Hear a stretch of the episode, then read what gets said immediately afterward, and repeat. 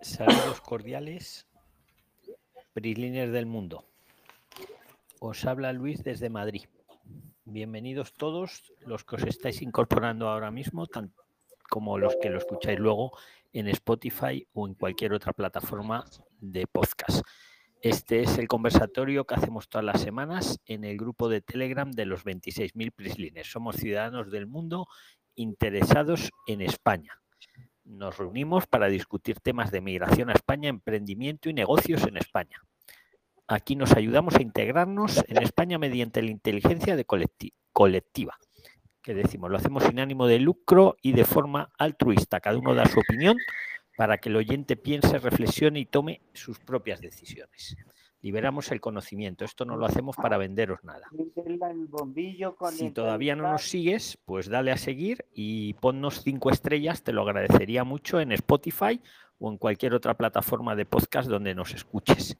Y, debajo de la descripción del podcast tienes el enlace, ya, ya te digo, al grupo de los 26.000 prislines, que somos ciudadanos de todo el mundo con ningún interés, sin ningún interés político, mejor dicho, ni religioso, ni una ONG rara, ni nada de eso. Simplemente ciudadanos interesados en España. Aquí se desarrolla un contenido exclusivo que no veréis ni en Telegram, o sea, perdonar, ni en YouTube, ni en cualquier en Instagram, nada. Esto es exclusivo para aquí, para Telegram. Pues nada, Prisliners, mmm, vamos para adelante. Entonces, como siempre os digo, primero los que tengan algo urgente, algún tema urgente, pues creo que mejor darles prioridad, ¿no? Y luego ya cualquier tema que queráis. Entonces, el primero que diga su nombre, pues eh, le doy la palabra. Bienvenidos todos. Hola Luis, ¿cómo están todos? Buenas tardes o buenas noches. Marcela Ulloa de Colombia.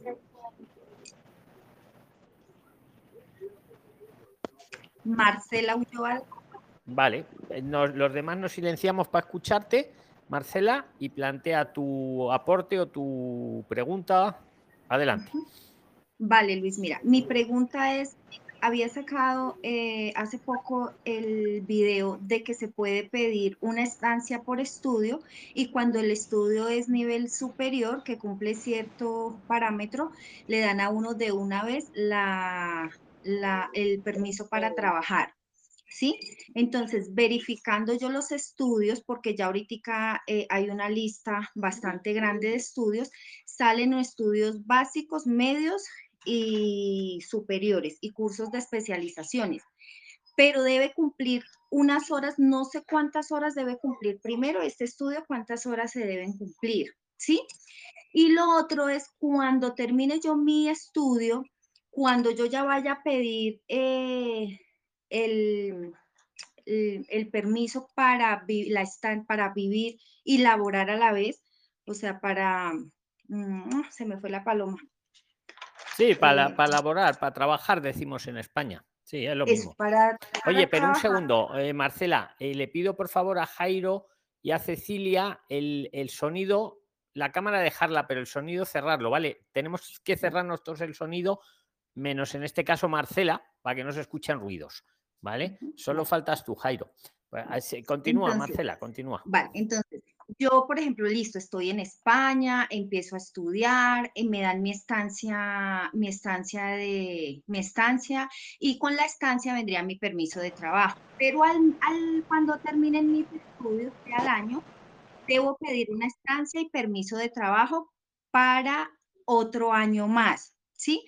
Mi pregunta es, cuando yo hago este, este proceso al año de estar estudiando, ¿tengo que volver a demostrar unos recursos económicos o ya no?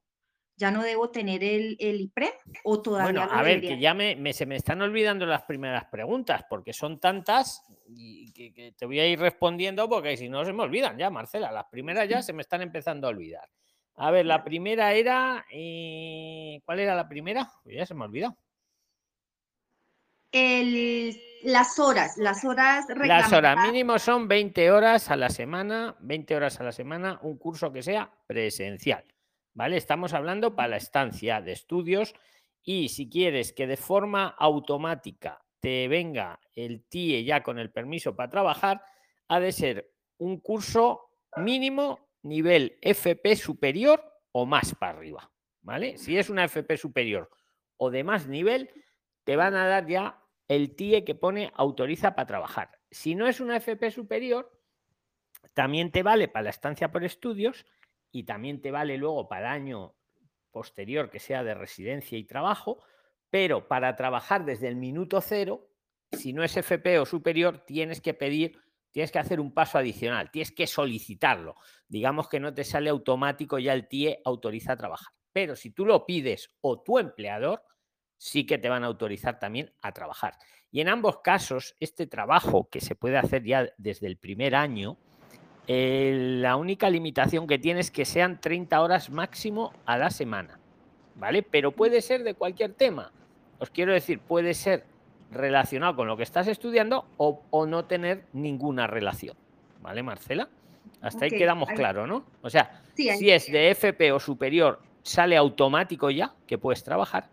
Y si es inferior a FP superior, si es inferior, lo tienes que pedir tú, si vas a ser autónoma, o tu empleador. Es un pasito. ¿Sabes qué me genera ahí la confusión, Luis? Porque es que la FP maneja tres niveles. En la FP maneja esos tres niveles, básico, medio y superior. Entonces, también en un medio es un medio que le gastaría uno como un año y medio estudiando. Entonces ahí me generaría la duda. Si solo tiene potencial. A ver, vamos, vamos a responder seguidamente para que no se vaya olvidando las preguntas. Eh, el medio no te daría automático el permiso para trabajar, lo tendrías que pedir. El superior sí te lo da automático. El básico tampoco, ¿vale? El básico y el medio, o cualquier otro curso de cualquier otro tema que sea presencial, no tiene que ser obligatorio una FP, ¿vale? Si es de nivel inferior, lo pido aparte. Si es de nivel superior, me sale automático. Eh, mínimo hay que estar un año. Mínimo, mínimo un año o más. Pero el requisito es un año mínimo y superar el curso, el curso X que sea. ¿Vale? Entonces, si el curso, por ejemplo, dura año y medio, pues nos toca estar año y medio. ¿Por qué? Porque el año lo hemos cumplido, pero no hemos superado el curso. Entonces, son dos requisitos. Un año en España, con la estancia de estudios, y superar lo que hemos venido a estudiar, que por eso os he hecho el vídeo corto de que ojo con la trampa del estudiante, que hay por algún tóxico por ahí que anda diciendo, tú matricúlate de lo que quieras, tú trabaja, y es cierto, vas a poder trabajar hasta 30 horas directamente, incluso automáticamente, pero tiene trampa. Como no lo apruebes, al año siguiente no te van a renovar. Y ahora vamos a la segunda parte que me has dicho, Marcela. No te van a renovar ni para residir y trabajar o ni siquiera para seguir estudiando. Porque en ambos casos, en ambas en, la renovación o en la modificación te piden aprobar lo que has venido a estudiar. Y lo que ha venido a estudiar puede durar nueve meses, puede durar un año o puede durar un año y medio, o lo que dure, pero hay que tenerlo superado. Vale, esa primera parte ya me quedo. Cuando yo paso a la segunda parte, que es al año, habiendo, o, bueno, si ya terminé el curso al año, ¿Debo volver a presentar mi IPREM para pedir la residencia y trabajo? Pues buena pregunta. Y a ver, es que cuando tú ya vamos a suponer que has superado el curso, por un lado, y ha pasado el año por el otro, ¿no? Tienes los dos requisitos, tienes dos opciones. Tienes dos opciones. Opción A, seguir estudiando, seguir con la estancia de estudios. Ahí sí ahí sí tienes que mostrar el IPREM. ¿Vale? Era lo que era antiguamente, porque antiguamente, antes del 16 de agosto, que creo que fue la fecha que salió esta reforma, te obligaban a estar así tres años. Y cuando ya llevaba los tres años, podías modificar a una residencia de trabajo. Ahora, con esta reforma lo han reducido a un año, pero eso no quiere decir que si uno quiere seguir eh, con la estancia de estudios, puede seguir. Claro que sí, siempre que apruebe el curso, puede seguir. Entonces, si quiero seguir estudiando con la estancia, sí tengo que volver a mostrar el IPREM, que como siempre os digo, puede ser el mismo IPREM, porque si no me lo he gastado, el que mostré para la primera, me vale, es el mismo dinero, es tu dinero. Si en vez de renovar y seguir con la estancia, quiero transformar, quiero modificar a una residencia de trabajo, ahí ya no, ahí ya no, que yo creo que es lo más mm, conveniente para todo el que pueda. Os voy a decir por qué creo que es lo más conveniente. No solo porque ya no tengo que mostrar el IPREM, porque ya sé, el dinero lo voy a ganar yo. Lo voy a ganar yo siendo autónomo o lo voy a ganar yo trabajando para alguien. Es que además es una residencia. Modifico la estancia a una residencia, que ya la residencia me computa para la nacionalidad. Y además, oye, si yo quiero puedo seguir estudiando, Marcela, que eso ya nadie me lo impide. Ya no es que esté obligado a estudiar y a probar. Yo ya puedo trabajar hasta mis 40 horas, como cualquiera, y que me apetece seguir estudiando y compaginar, puedo estudiar, igual que, ¿vale? Pero ya no estoy sujeto a la estancia de estudio. Ya estoy con una residencia de trabajo, no he necesitado mostrar el IPREM, estoy con residencia que me cuenta dos años si soy latino para la nacionalidad española si la quiero. Oye, y que además quiero estudiar, eso ya, eso es opcional, ¿no? Como si cualquiera, ¿vale? Y eh, lo que sí que te piden y, me habéis criticado alguno en el grupo de Telegram de los 26.000 prilines. Aprovecho para el que escuche este podcast en Spotify o cualquier otra plataforma y todavía no nos siga. Si le interesa a España integrarse en España, debajo tiene el enlace y todo lo hacemos gratis. Nos puede seguir, ahí estamos las 24 horas, 365 días al año. Total, que ahí me han criticado Marcela en el corto que dije, que dije que yo creo que ahora esta es la mejor manera, porque esto ha dejado obsoleto el asilo, que siempre dijimos que no era una figura migratoria. Pero es que ya con esto, con esto ya no tienes que hacer la, entrevista, sacar la cita para la primera entrevista, sacar la cita para la segunda entrevista, que a veces me la mandan para dentro de un año, esperarme luego a trabajar seis meses. Con esto puedo trabajar desde el minuto cero que me han dado el TIE. Bueno, pues me han criticado, lo digo públicamente que no pasa nada, que no dije que necesitaba un contrato de trabajo o hacerme autónomo. Pues claro, para eso hemos venido, ¿no? Para eso venimos a España. O venimos a ver series y que nos mantenga una ONG. Claro que sí, para, para transformar la residencia, la estancia en residencia Marcela, ya no necesito mostrar el IPREM, pero sí necesito que alguien me ofrezca contratarme o, o, que esto es muy importante, hacerme yo autónoma y emprender en lo que quiera como si quiero repartir en globo, como si quiero trabajar eh, en manualidades, en artesanía o en lo que cada uno quiera, o ser profesor de español por Zoom. Que es al final algo que hemos venido. Y con eso es con lo que uno ya va a ganar su dinero.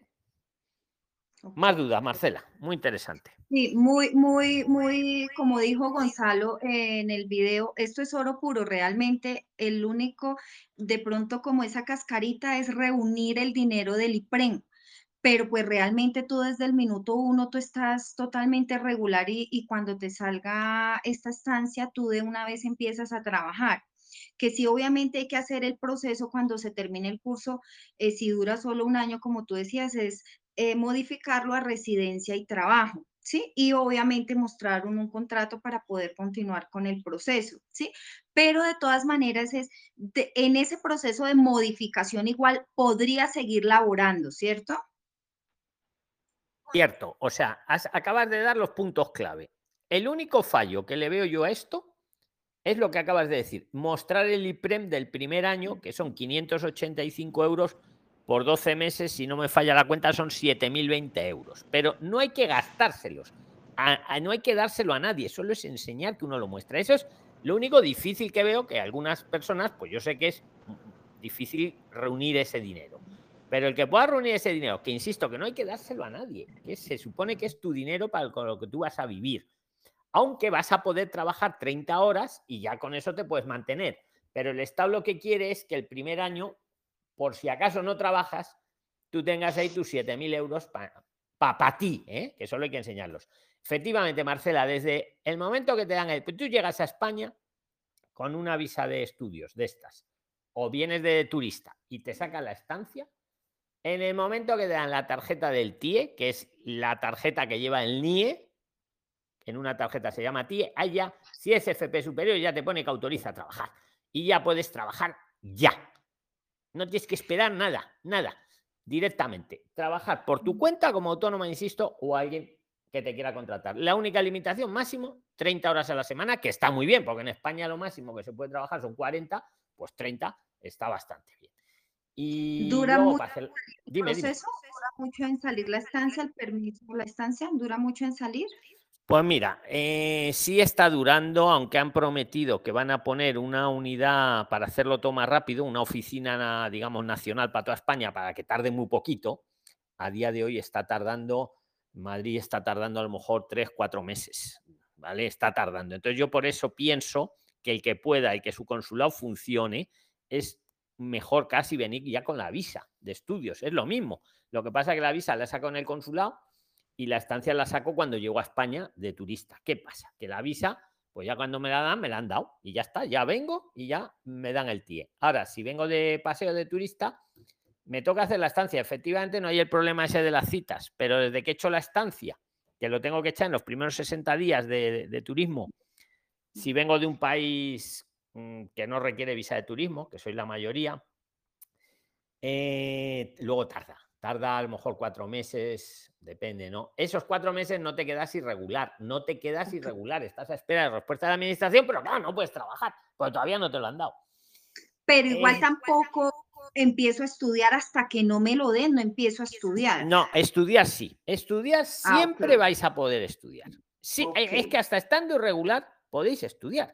O lo que os digo, si luego modifico, Marcela, modifico una residencia de trabajo al año, que es lo mejor, porque es que eso es oro, como decía Gonzalo. eh, puedo, aparte, oye, si yo quiero seguir estudiando o estudiar algo, es- nadie os va a impedir. El estudiar es un derecho fundamental de las personas, o sea, nadie os lo va a impedir jamás. Otra cosa es que gracias al estudio yo tenga una visa de estudios o yo tenga una estancia de estudios, que es una figura jurídica enlazada al estudio. Pero el estudio por sí solo siempre lo vais a poder hacer, insisto, hasta estando irregular. El otro día No, uno sí, de vosotros en la Complutense le había respondido, la dirección de la Complutense le decía, y está en el grupo de esta semana, ¿eh? está ahí escrito en los 26.000 preliminares, le decía que la Complutense le daba igual. Si usted estaba regular o irregular, que esa no era su función.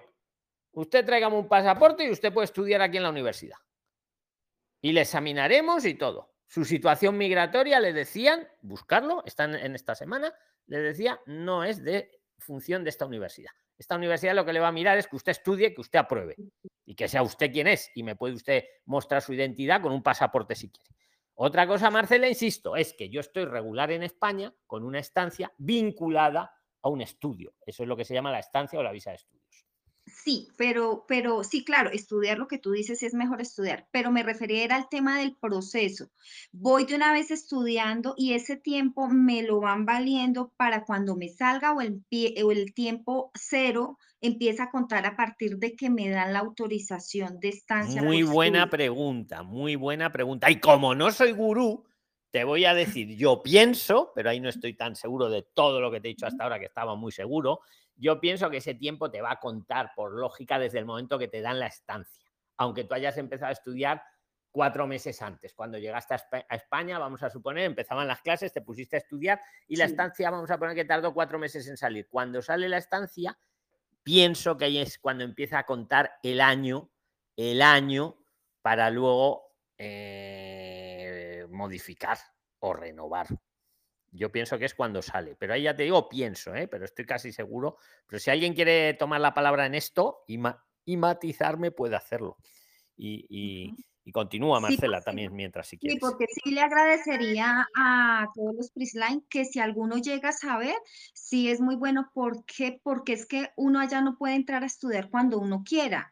No, sino cuando pues obviamente sean los tiempos de hacerlo. Entonces, si no me ha salido mi resolución favorable y yo obviamente pues empiezo a hacer, porque ya me están diciendo ya debes entrar a estudiar y ya tengo que empezar a estudiar. Entonces, si por ejemplo el curso duraba los nueve meses, que normalmente hablan que no es un año, sino nueve meses, y ya termina y obtengo mi título, entonces ahí pues Claro, ahí te queda un poco cojo, Marcela, porque sí. Vamos, el tiempo casi seguro, digo ahí casi, insisto, si alguien quiere meter cuchara, la puede meter de este tema, ¿eh? cuando quiera interrumpir tranquilamente a Marcela o a mí. Eh, va a contar el tiempo desde la estancia, efectivamente. Si el curso vamos a suponer que es de nueve meses, vamos a suponer, te queda cojo, te queda cojo, porque necesitas un año de estancia, un año, no nueve. O incluso si el curso empezó y era de un año, pero vamos a suponer que, que la estancia te la dieron cuatro meses después. Luego, hasta que venza esa estancia, muy buena, o sea, la pregunta tiene muy buena amiga. Porque tu pregunta es, vale, ya me dan la estancia por un año. Perfecto. ¿Qué pasa? Te la estoy reformulando. ¿Qué pasa si el curso lo acabo nueve meses? En nueve meses. ¿Qué hago esos tres meses? ¿Me va a contar para luego modificar? Muy buena pregunta, oye. Muy buena pregunta, porque el requisito que te piden es un año de estancia y tener aprobado el curso. Yo ahí interpreto que el curso ha de ser mínimo, interpreto, ¿eh? de un año. Cosa que no es así en el arraigo por formación. No lo confundamos con esto, por favor. ¿eh? Que el arraigo por formación es para el que lleva dos años en España. Ahí sí que dijo el director general de Migraciones de España, porque se lo preguntaron unos abogados y respondió, y en el vídeo que os puse está ahí su respuesta y todo, y toda la conferencia que dieron en el Colegio de Abogados de Sevilla, dijo que en el arraigo por formación no, que si el curso duraba cuatro meses, pues cuatro meses. Pero es que en el arraigo por formación no te piden un año de estancia. Aquí sí, Marcela, aquí piden un año. Y tu pregunta es muy buena. Tu pregunta es, vengo para nueve meses. Mm, el curso dura nueve meses. Ahí yo pienso que la estancia o la visa te la van a dar para nueve meses. Ok, en eh, este caso, por ejemplo, eh, yo paso mis documentos, el tiempo que dura mi curso, el título que voy a obtener y ellos, eh, bueno, mientras lo analizan, pueda que, pues hasta que no me den la resolución, entonces no entro a estudiar ese, ese como tal, ese A ver, que estudiar puedes estudiar. Otra cosa es que ese estudio no te está contando para el tiempo de la estancia o de la visa. Pero si, por ejemplo, entonces como para no arriesgarme, si no me cuenta, puedo esperarme entonces hasta que me den mi, mi estancia y ahí sí empezar a estudiar. Claro, eso sería lo suyo, pero ahí el, fallo que yo veo haciendo abogado del diablo es que algunas academias, algunos centros, empiezan cuando empiezan, no empiezan cuando uno quiere. Pero sí, claro, eso sería lo ideal. Esperarme a que me lo den y empezar ahí si me deja la academia o el centro, claro, claro. Sí, bueno, es eso, es eso. Muchas gracias. muy interesante, muy interesante tus preguntas, Marcela, y, aumentamos la inteligencia colectiva y, no, y yo creo que aquí la dificultad va a ser esa, encontrar centros que empiecen sincronizarlo, digamos, sincronizarlo. Mm. Hombre, los privados, los privados sí que sí que son más, como hay que pagar, sí que suelen ser más flexibles, entre comillas. Los públicos, pues mira, empiezan en septiembre y ya está. O en octubre como mucho. Ahí va a haber una labor que tenéis que hacer entre todos y transmitiros la información. Vamos, que a mí no me importa que las que, lo podéis decir, oye, he encontrado aquí una academia en Barcelona que me vale para la estancia, que no sé qué, pues decir los nombres, que a mí no me importa, ¿vale? Porque recordad que para la estancia han de ser siempre cursos presenciales. Yo tengo una academia, pero como es online o semipresencial, no aplica. O sea que que podéis decirlos tranquilamente, que a mí no me importa, que no son competencias ni nada. Y es por vuestro bien. Todo esto es por, por vosotros, por vuestro bien, no es para vender nada ni nada, que ya he visto algún despacho de abogados por ahí que está ya, ya haciendo cosas raras, pero bueno, que muy bien, Marcela, pues muy interesante, ¿eh? Más, nos has hecho pensar a todos no tengo que demostrarlo que lo tengo totalmente pago ni nada, sino solo la, la, pre, como la prematrícula o algo así. Otra buena pregunta, efectivamente, no os dejéis confundir porque la ley dice que tú estás aceptada en el centro X, en el que sea. No dice en ningún momento la ley que tenga que estar pagado. Ok. Y si alguna, en alguna resolución nos denegaran, dijeran no, porque no está pagado, no, no, no, no. Eso se recurre en, mismo reposición sin abogado, porque no dice eso la ley. La, dice, la ley dice que te tengan aceptada. ¿eh? Aceptación del centro de estudios, nada más. Luego ya tus cuentas con la academia es cosa ya de cada uno con la academia. ¿Vale? Habrá academias que te digan, no, no, yo no te acepto hasta que no me lo pagues. Otras que te digan, bueno, con que me pagues la matrícula ya te acepto. O sea, eso ya es negociación, pero la ley solo dice la carta de aceptación. ¿Dónde podemos mirar si esos centros están avalados? pues lo hemos puesto, ahora mismo lo acabamos de poner. Hay un buscador de centros oficiales que ahí tienes todos los centros de toda España. Está puesto ahora mismo en el grupo, ¿vale? Y en Prislin Estudiantes también lo tenéis también en el canal, ¿vale? Lo tenéis ahí, es el oficial, el buscador oficial, además, ¿vale? Pues nada, recordar eso, que tienen que ser presenciales, 20 horas a la semana, mínimo, y un año piden de la estancia. Ya me queda la duda, claro, si el curso es de nueve meses, ¿cómo llego hasta el año? Pues a lo mejor hay que completarlo con otro cursito, otro cursito por ahí. Digo a lo mejor, ¿eh? Investigarlo, hay que, hay que hacer labor ahí de evangelización. Esto como es tan nuevo, yo creo que ni la administración lo tiene claro, ¿sabes? Pero va por ahí, va por ahí. Muy bien, Marcela. A ver, muchas gracias. Eh, Jairo, venga, que has levantado la mano antes, venga, Jairo. Y los demás nos cerramos el micro y luego vamos a por alguien que tenga algo urgente. Muchas gracias a Marcela y a todos los que os acabáis de incorporar. Adelante, Jairo. Ucrania, ciérrate el micro, por fin. Venga, yo también. Y Darío, el micro cerrado, la, cámara puesta, pero el micro para que no hayan ruidos. Venga, adelante, Jairo. Bueno, mi nombre es Jairo Herrera, eh, soy colombiano. Eh, llegué aquí a Barcelona en el, 2000, en el 2015. En el 2017 me enteré que yo podía pedir asilo por el motivo por el cual yo salí de allá de mi país. Y bueno, yo presenté la solicitud en el 2017 a través del, del Sayer y me la negaron en el 2020. Lo que le voy a, comentar es una situación que se me presentó que yo confié por confiar, lógicamente, en, la, en, la, en los abogados. Eh, no, no estaba prevenido, no, no me metí de lleno a, a estudiar el procedimiento y yo confié. Resulta pues que a mí cuando me deniegan en el 2020, en plena pandemia, le, le negaron el, el, asilo a todo el mundo. Y bueno, eh, yo no tenía conocimiento de nada, simplemente yo recibí que, que, me habían denegado y me dijeron que tenía 60 días para presentar el recurso, 30 días para el recurso de reposición y 60 días Perdón, por favor, más fuerte, no se escucha. Yo le estoy oyendo bien, pero vamos, continúa Jairo. Tenía, días para presentar el, el, recurso eh, de reposición y 60 para el contencioso administrativo. Entonces, pues yo confiando en, en los abogados, yo me presenté al, al, a la justicia gratuita. Lo que voy a comentar es cosa de que no le pase a otra persona, que estén prevenidos que no estén confiados como yo.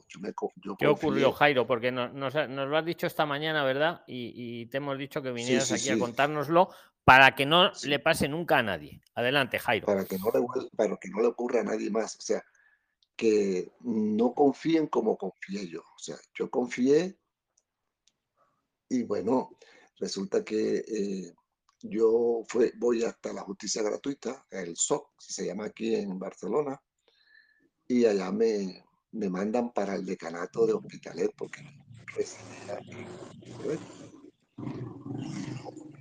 dentro del término de los 30 días, que era el recurso de reposición, llego allá y, lo que hacen es que me, me envían la, la, documentación para la Audiencia Nacional en Madrid. Bueno, me, me llegó una carta de una abogada que me había nombrado el Ilustre Colegio de Barcelona, de, de Madrid, diciéndome pues que era, era mi abogada la que me, que me habían nombrado y una, un procurador. Bueno, yo confié, ya le digo, y esperaba de que me informaran el estado en que se encontraba mi proceso. Resulta que al poco tiempo pues me envía una carta a la, abogada diciéndome que, que presentado un incidente de inviabilidad de mi pretensión. Entonces pues yo ahí me puse, habilé porque yo digo, empecé a, mirar en YouTube, a enterarme, a, a mirar vídeos, los procedimientos administrativos y me entero de que no no presentaron el recurso de, reposición. Entonces, eso, y, ni siquiera presentaron el, el, contencioso administrativo. Lo que hicieron fue que presentaron, según un, un incidente de insostenibilidad de mi pretensión. La pretensión mía era, como, como lo dije, presenté toda la documentación que me pidieron para presentar el recurso. Yo confié en los abogados. Ellos salieron diciendo de que el, la pretensión mía era inviable porque no lo acreditaba. Y hombre, ¿qué más? Que yo acredito una sentencia de mi país, o sea, una sentencia con la que estaba acreditando que estaba siendo víctima de una actuación inusual, desproporcionada y discriminatoria por parte de las autoridades competentes de mi país, como es el, el Ministerio de Transporte, eh, el organismo de tránsito de la alcaldía de Barranquilla y eh, una empresa cooperativa que era donde los tres se aliaron para perjudicarme. Bueno, yo presenté esa sentencia pues, con el ánimo de acreditarle al gobierno español el por qué me tenía que, o sea, el motivo por el que me debían hacer una protección, darme la residencia por protección internacional, con una sentencia ejecutada de mi país, donde un juez me concedió el derecho. Y mi abogada en Madrid lo que dijo fue que yo pretendía que ejecutar la sentencia que yo no, yo no, yo no le presenté esa sentencia para que la ejecuten, no, esa sentencia viene ejecutoriada de mi país. Y me dijeron que no, o sea, que era inviable. Ahí tengo los documentos. Entonces, el consejo que les doy es que no confíen en, que el abogado, si ustedes le deniegan el, el recurso, ustedes estén pendientes que tienen dentro de los 30 días el abogado que le nombren, ese abogado debe presentar el recurso de reposición. Igual me pasó con la, con la solicitud de, de residencia por arraigo familiar. Yo presento la, familiar y la abogada mía dentro de la, la resolución en el 10 de enero del 2019. Y en febrero, el 4 de febrero, yo le entrego a, a, la, a la abogada los documentos que era la resolución que me habían denegado. Dice la normativa que dentro de los 30 días eh, se tiene que agotar la vía administrativa, que es presentar el recurso de reposición ante el mismo funcionario que pidió la, la sentencia. Yo confié también en esa abogada y como no conocía los procedimientos, pues yo confié en ella. Resulta que más tarde, pues cuando me, me entero de que ella no agotó la vía administrativa y también presentó fue un incidente eh, de inviabilidad ante la justicia gratuita. O sea, prácticamente fui engañado en mi buena fe porque le digo, ella traicionó la confianza que deposité en ella. Uno deposita su confianza en los abogados. ¿Por qué? Porque tú no eres abogado, no conoces los procedimientos. Y bueno, pero yo mm, hoy en día pues tengo una cita para en el Sayer para el día, el día, el mes de noviembre, donde les voy a pedir que deben presentar, voy a presentar un recurso extraordinario de reposición, el cual lo podemos hacer en cualquier momento. Esté el acto en firme, porque ya ese acto quedó en firme. ¿Por qué? Porque mi abogada no presentó el recurso de reposición, sino que lo que hizo es que presentó un incidente, un, un incidente de inviabilidad ante la justicia gratuita. Ella no podía hacer eso, ella tenía que o bien presentar el recurso de reposición porque estábamos dentro del, dentro del término para presentarlo dentro de los 30 días. Si el organismo de la de extranjería no le hubiese contestado, hubiera dado por, desist, por desistimiento, ahí sí ella con fundamento habría podido presentar el contencioso administrativo. ¿Ya? Entonces ella no hizo ni el, ni el recurso de reposición ni el, ni el de el contencioso administrativo, porque el administrativo se presenta, pero dice la normativa que tienes que agotar la vía administrativa. Si no agotas la vía administrativa, no, no o sea, el acto queda en firme, ¿ya? No puedes irte hasta a, al contencioso administrativo, ¿por qué? Porque tienes que primero agotar los recursos que te da la ley.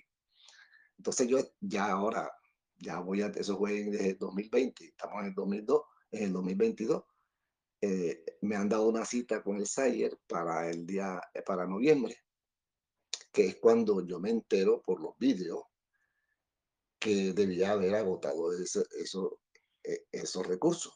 Entonces, pero que la ley me permite al usuario, le permite presentar el recurso extraordinario de reposición, el cual se puede presentar en cualquier momento, así sea a los cuatro o cinco años. Ya, yo estoy a dos años de, haberse presentado. Así es, pues, Jairo. Eh, Jairo, un segundo que te interrumpo. O sea, te agradezco mucho el testimonio, no lo sabía, pero no sabía lo que te había ocurrido. Te agradezco mucho que prevengas a los prisliners. Estoy de acuerdo contigo, o sea, a ver, hay abogados que, que son muy buenos, y, pero hay otros que son nefastos. O sea, y esta que tú comentas, yo creo que lo que quería era mm, trabajar poco y cobrar, eso sí, porque el colegio de abogados a ella la paga, ¿sabes? Y eso de eso lo mínimo te lo tenía que haber, o sea, su trabajo es presentar el recurso, porque si te tiene que defender, te tiene que defender y punto. ¿Qué es eso de o sea, yo me he quedado alucinado, pero está muy bien que hagas tu testimonio. Invito a todos los demás, cuando tengáis estos casos, que lo contéis también, porque es que a veces veis un doctor, como decís por ahí, y ya os tiráis a los brazos del doctor o la doctora. Y mira luego, hay doctores buenos, pero hay otros que no son tan buenos. y es, pues, eh, eh, está muy bien lo del recurso extraordinario, porque a ti lo que te ha producido eso es una indefensión, que se llama total, es indefensión. Claro que también, también eh, de parte mía eh, presenté una denuncia a esa abogada en un, en un juzgado donde le estoy diciendo que, que la, condenen a que presente el recurso, que, que retrotraiga todo al estado en que se encontraba el día de el 4 de febrero, que fue cuando yo le entregué toda la documentación, le entregué la resolución que me habían denegado. Entonces, que, que ese juez ordene que se retrotraiga todo hasta ahí y que, bueno, que la condene, eh, que me tiene que, que por, por ella no haber presentado el recurso, yo me quedé irregular, o sea, no, no tuve oportunidad de conseguir un buen trabajo con que pagar mis obligaciones, como era el arriendo, eh, los servicios, o sea, mi vivienda, mi alimentación, mi ropa, transporte, porque todo el que viene a España viene a eso, a regularizarse y a, y a trabajar y a, pues, a conseguir el bienestar. Está claro, está claro, Jairo, y es, es muy importante, o sea, esto para eso hemos hecho estas plataformas, para que entre vosotros os comuniquéis, os deis la información, porque, porque si no, imagínate, efectivamente, y está cambiando mucho, pues gracias a estas plataformas, a todo este networking que estamos haciendo, eh, eh, tenéis que vigilar a los abogados directamente, porque sois el, los afectados sois vosotros. presenté la, la denuncia y, y, fui al Sayer por una cita, porque como yo no soy abogado, que sean ellos, lo, como ellos fueron los que me, me presentaron eh, la, la, solicitud, yo la presenté a través del Sayer, ellos, pues, hombre, en vez de haberme mandado para el colegio de abogados, ellos tenían que haber presentado el recurso el Sayer debió presentar el recurso. ¿Por qué? Porque estamos dentro de los 30 días que dice la normativa. La misma resolución advierte que se tiene que presentar dentro de los 30 días. Entonces ellos en vez de presentar el recurso que estoy solicitando ahora, dos años después, ellos lo que hicieron fue que me mandaron para el colegio de abogados. Entonces me perjudicaron. ¿Por qué? Porque bueno, yo no tenía el conocimiento porque el conocimiento que tengo ahora es dos años más tarde, por eso denuncié a esa abogada y le va a tocar a ella, ya le digo, le estoy diciendo al juez que la condene al pago de todos los meses de arriendo porque por ella haberme negado el recurso, si ella me presenta el recurso, a mí me dan mi resolución, eh, mi, mi, documentación en cuestión de un mes. Yo hubiera tenido mi, mi documentación, yo habría tenido un trabajo, y habría tenido, cumplido con mis obligaciones deberes, como es, ya le digo, pagar el arriendo. O sea, ¿qué pasó? Así, es, Jairo. Y si, y, si, y si lo hubiera presentado y te lo hubieran denegado, pues te habrías ido al contencioso y, y, al final habrías podido pedir. Eh, entre que se resuelve o no, un arraigo social, por ejemplo, o un arraigo laboral. Efectivamente, si alguien quiere meter cuchara, decirle algo a Jairo o aportar algo de este tema, puede hacerlo ahora mismo directamente. Cualquiera que quiera comentarle algo a Jairo, venga, el que quiera, venga. ¿Quieres decir algo, Viviana? Sí, don Luis, eh, ¿cómo está? Porque yo también tengo un... Pues aquí escuchando a Jairo y quedándome impresionado de la mala praxis de esa persona, de esa supuesta profesional. Menos mal que no todos son así, menos mal, ¿eh? eso también hay que decirlo. Adelante, yo Viviana. También y contesto porque estoy pronta a pedir el asilo para mi mamá, entonces eh, también te iba a comentar eso. Entonces estaba mirando el caso, si es viable pedir el asilo para mi mamá o no, o qué tan malo puede ser. Yo ahorita te comento el caso mío después de que Jairo termine, si usted me lo permite, don Luis. Sí, cuéntanoslo si quieres y Jairo también te puede, te puede aconsejar según su experiencia o cualquiera de... Si esto sobre todo es para que habléis entre vosotros, ¿eh, Que, vale, eh, bueno. ¿Le das eh, permiso, Jairo, para que lo cuente su caso? A ver, de su Venga, adelante, Viviana. Sí, a ver qué consejo me dan, porque es que estoy entre dos casos. Vea, lo que pasa es que mi hija, eh, yo soy casada con un español, pero el español murió, yo ya me había separado de él él estaba viviendo en Bogotá, Colombia, y yo en Andes, Antioquia, cerca de Medellín. Cuando él murió, eh, yo no tuve el acceso para ir a reclamar el cuerpo, no teníamos nada, o sea, ya estábamos separados, pero pues no por ley. ¿Qué pasa? Lo que pasa es que yo, yo vivía en un pueblo, mi hija estaba enferma, no pude ir, no me dieron el acta de defunción legal, sino que simplemente me mandaron un acta de defunción normal del hospital.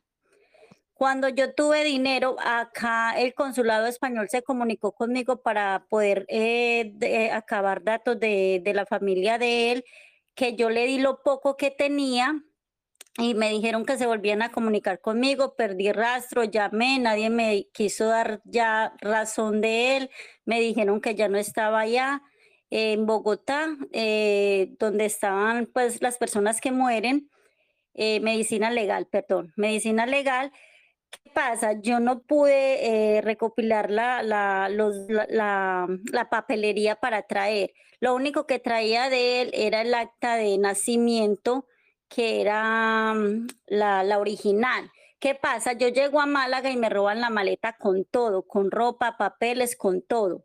Entonces ahí perdí pues prácticamente todo. Gracias a Dios no perdí lo que era el libro de familia, y el pasaporte de mi hija español, porque mi hija es hija de él y es, pues tiene el pasaporte español. Ya le saqué el DNI. Ya le saqué el DNI, ya tengo a mi mamá acá conmigo, tengo siete meses acá en España. ¿Qué pasa? Eh, no sé si ya ahorita el 18 tengo cita para pedir mis papeles eh, por arraigo familiar o ¿cómo es que se llama, don Luis? Eh, por... Reagrupación, ¿no?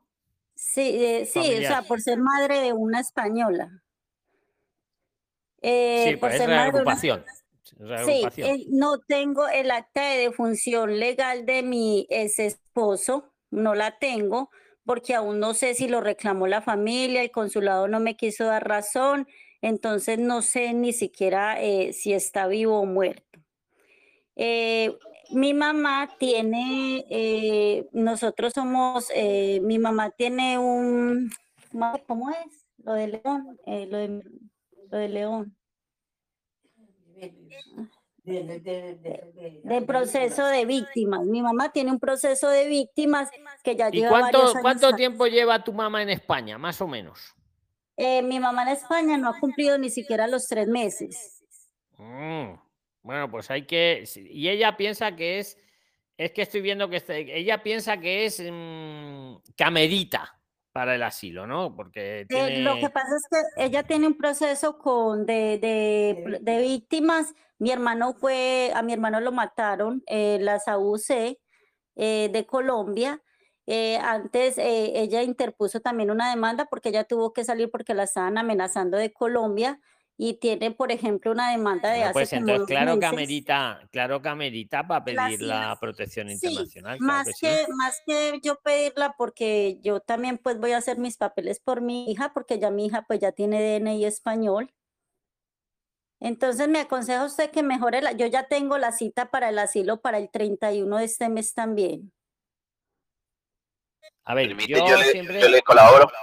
Venga, a ver, Jorge, colabórala, pero Sí. venga, pero rapidillo, ¿vale? Que, que casos urgentes como el de Majo, que está ahí esperando que tenía mañana un examen y está aquí para contar. Adelante, Jorge, venga, ayuda. Sí, bu- buenas noches. Mira, tranquilamente puedes, eh, pero tu madre, solicitar el asilo.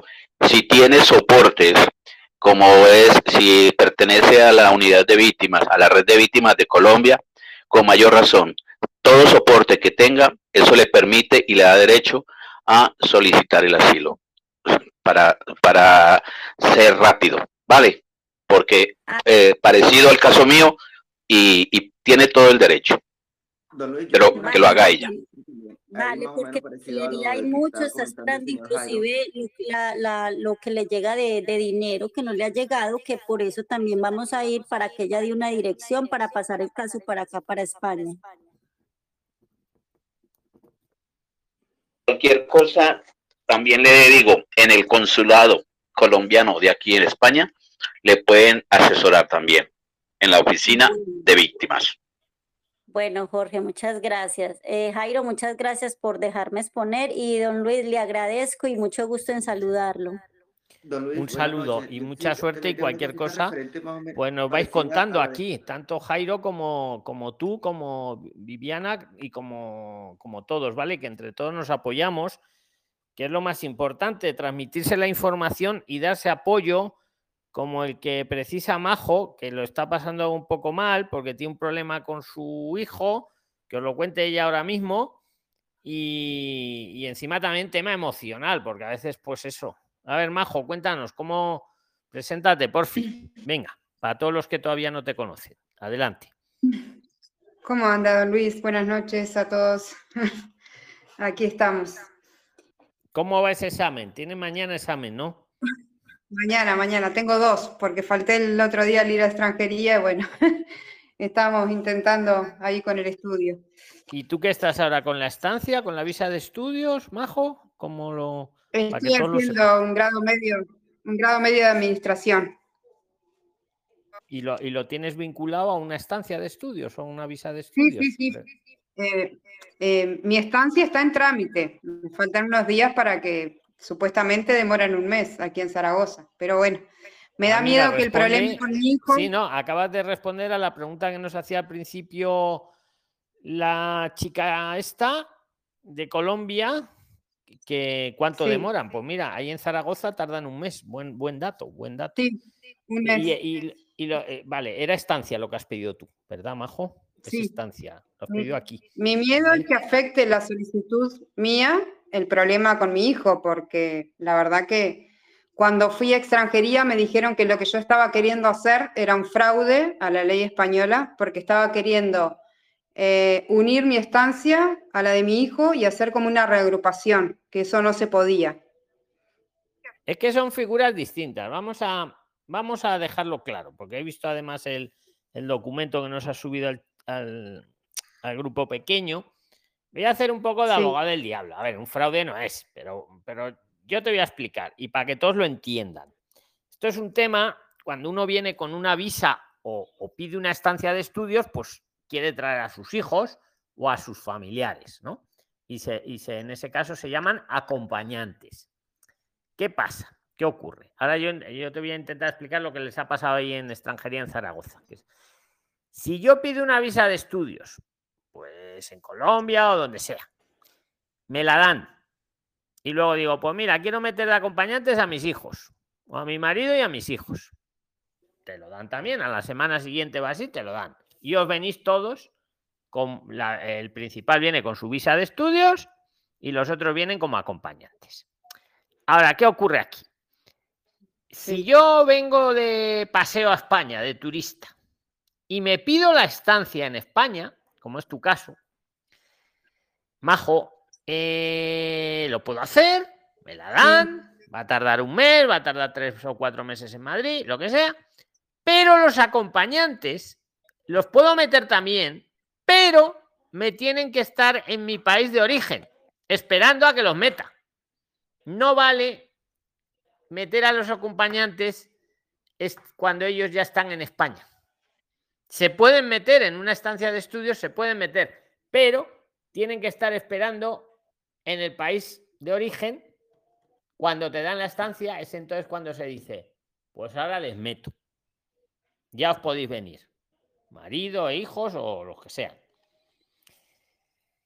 Es eso. Sí, don Eso Luis, yo creo que es donde se están lo liando. Y, lo- y el otro- la- aunque la otra opción que creo que tú quieres a tu hijo, no meterle como acompañante, pues no puedes, porque el- cuando el hijo ya está en España, en Es la no estancia no, le puedes meter. No lo puse Tendría- como acompañante. Claro, tendría que estar ya. Tendría que estar en el país de origen, ¿vale? Eso se ha quedado claro, ¿no? Con la visa no. Con la visa me la dan, me la han dado, pido a los acompañantes, me lo dan a los 10 días y ya no venimos todos para España. Ahora, si los quiero traer con estancia, insisto, estando yo en España, ellos me tienen que esperar en el país de origen a que me den la estancia. Y cuando me la han dado, los llamo de acompañantes y los conceden y se vienen. Yo creo que tu caso, aparte, eh, tú no has querido hacer eso. Tú lo que has querido es meter a tu hijo ya con su estancia propia, digamos, ¿no? Sí, Majo. sí, sí, claro.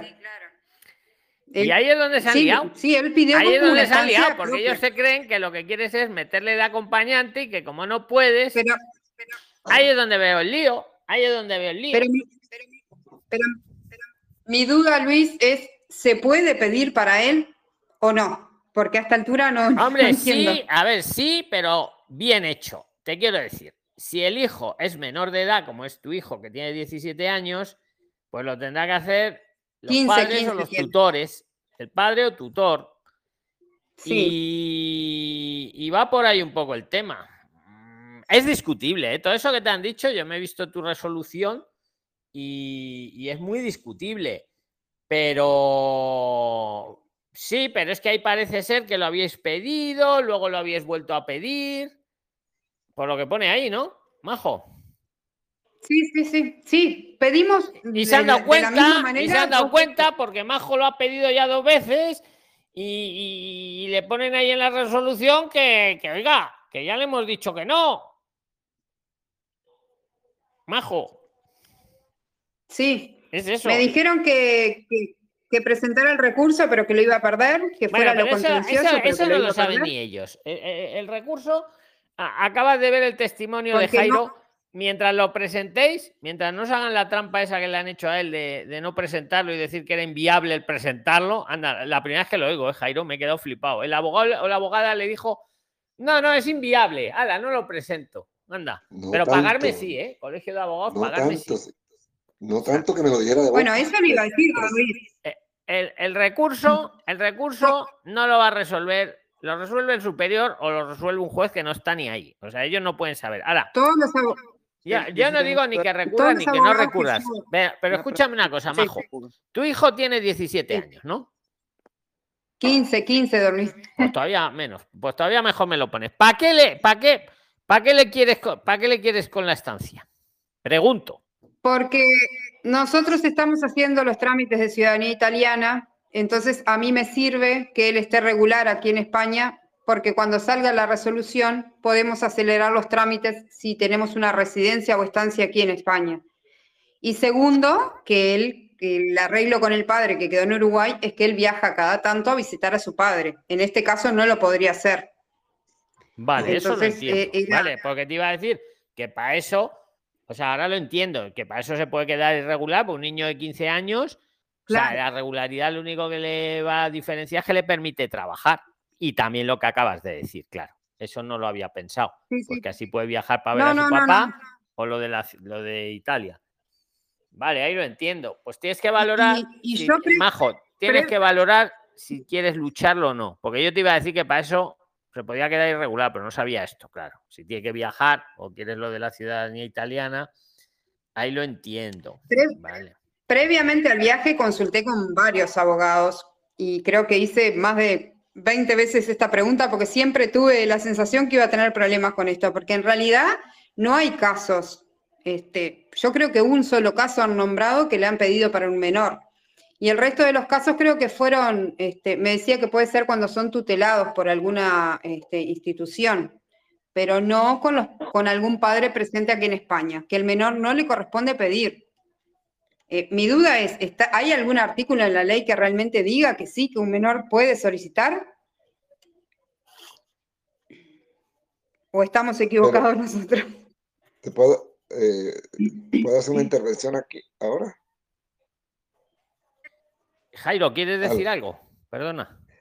Que lo puntual en Majo es que agote la vía administrativa. No puede hacer lo que me, dejar que le hagan lo que me hicieron a mí. O sea, no confíes en el abogado. Yo estoy de acuerdo con, yo estoy de acuerdo con Jairo sobre, o sea, yo te iba a decir que tenías la opción de dejarlo irregular, pero claro, si me dices que quieres que el niño viaje para ver al Papa y quieres lo de la ciudadanía italiana, vale, ahí me allano. Entonces, vas a tener que lucharlo, que- majo, pero vas a tener que tener cuidado también lo que está diciendo Jairo. Cuidado con algunos abogados que, que- que a veces no son todos los profesionales, otros sí. Escúchame, majo, la No. ley sí que habla de menores, sí que habla de menores de edad pidiendo visas de estudio, sí que habla. Lo que pasa, yo, es la visa de tu hijo, ¿quién la pidió? O sea, perdona, la estancia de tu hijo, ¿quién la pidió? ¿Quién la presentó? El abogado de manera telemática, pero cuando fuimos a extranjería presencial, fuimos los dos. Y ni siquiera nos quisieron este, tomar el trámite. Llamaron a un superior, vino el superior y nos dijo que no correspondía. Que yo Sí, lo que claro, es estaba que queriendo hacer ver, era un que- fraude. Bueno, sí, eso ya no lo has dicho, pero es que hay que presentarlo por las vías telemáticas que, que pone la administración. Bien, uno mismo con su certificado ¿Lo digital, presentamos? pero yo no voy por ahí. O bien con un abogado, pero el abogado tiene que estar autorizado. Y, su- y supongo que ¿Puedo para el niño. algo? A ver, Loli, adelante. Buenas tardes. Eh, chica, mira, lo que está pasando ahí, porque es algo que más o menos estoy familiarizada con el asunto, es que mundialmente, no solamente España, menor de edad es menor de edad, inclusive para el colmo tiene 15, no tiene ni siquiera 16, que para la mayoría de los países con 16 años te, te- autorizan inclusive a tú tener ciertos permisos. A él no se le autoriza la estancia por estudio porque él tiene 15 años y legalmente solamente lo que se le autoriza la estancia son a personas mayores de edad, porque ahí van ciertos asuntos que solamente son correspondientes a personas ya después de los 18 años. Y cuando son menores de edad, las visas por estudio son otorgadas a raíz de que un adulto se hace responsable a todos los gastos de ese menor. Porque se supone que si es menor de edad y él va a estudiar es porque alguien le va a costear todos sus estudios. Las estancias se le dan a las personas que en dado caso necesitan tener la libertad de trabajar. Porque ahí es que está el problema, ahí es que está el asunto. Ningún menor de 15 años se puede sostener a sí mismo porque tiene 15 años, es un menor de edad, le faltarían 3 años para eso. Y a menos que no sea una universidad, que el niño sea catalogado como un, como se le diría, un prodigio, aún así esas personas que han alcanzado el nivel de universidad siendo menor de edad utilizan un método diferente para inscribirlo inclusive en las universidades. Porque recuérdate que Sí. todavía las universidades tienen que tener 18 años. ¿Por qué?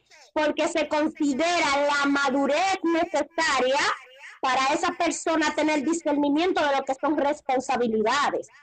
Un joven de 15 años no está supuesto a tener estancia porque él no se podría costear su estancia. Tú sí le puedes eh, pedir un visado de estudio porque tú se lo vas a dar todo, o sea, tú vas a costear todo desde tu país, porque las visas se, se piden desde tu país.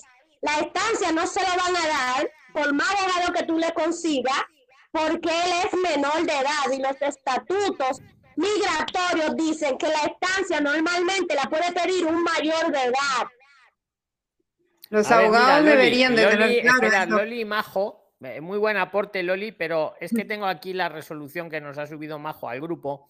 Os lo voy a leer. En el punto cuarto dice, eh, cuando se lo han denegado le dicen eh, que la visa, que a vista de la documentación aportada, si su pretensión es acompañar a un familiar titular de la autorización de estancia por estudios, artículo tal, establece que los familiares de extranjeros que hayan solicitado el visado de estudios o se encuentren en España podrán solicitar los correspondientes visados de estancia para entrar y permanecer legalmente en España durante la vigencia de su estancia. Sin embargo, dice el pasaporte del interesado, el hijo de Majo, eso lo añado yo, aprobado el expediente no consta ningún visado de estudios.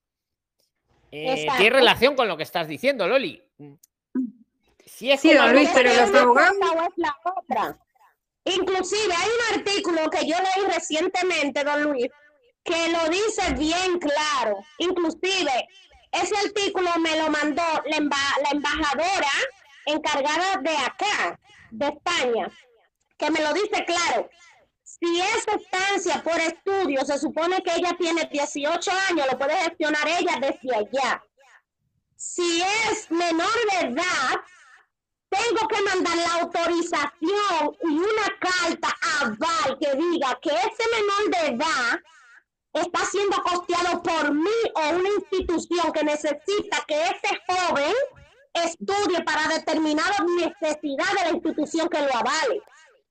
Y agárrate, Loli, estoy de acuerdo, pero además agárrate que en la, en la quinta denegación, os sigo leyendo textual, metiendo cuchara, dice consultada la base de datos de aplicación de extranjería, se constata, es que se han enfadado por esto, los de extranjería de Zaragoza con Majo, se constata que la mencionada solicitud es reiteración de otra presentada anteriormente, concretamente con fecha 26 de septiembre del 22, e inadmitida a trámite el 3 de octubre del 22 por los mismos motivos, Sí. sin que las circunstancias que motivaron dicha resolución hayan variado. Se les ve que están enfadados, majo, porque, claro, dicen, no oiga, si no le Luis". gustó lo que le dijimos, esto te lo digo yo, pero interpreto lo que escriben.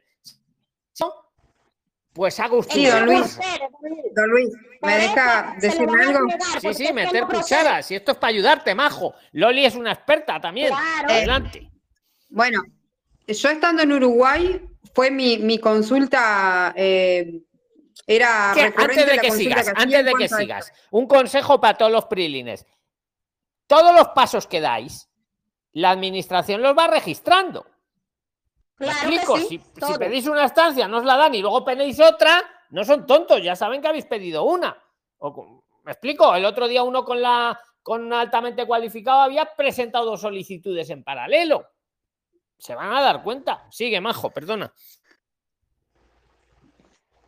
Que yo estando en Uruguay era mi duda más grande, porque eh, yo opté por esta, por lo de la estancia, porque allá tuve problemas con el tema de los tiempos en el consulado. Y, y en el grupo pregunté millones de veces, y con todos los abogados que consulté estando desde Uruguay y estando aquí, todos me aceptaban el caso y me decían que sí, que era viable solicitar una estancia para un menor si él presentaba el 100% de su IPREM. No, Esto me no, parece que no, que perdona, cambiar perdona, porque, espera, ver, Majo, te tengo que, a cobra puntualizar. Es lo que dice Loli.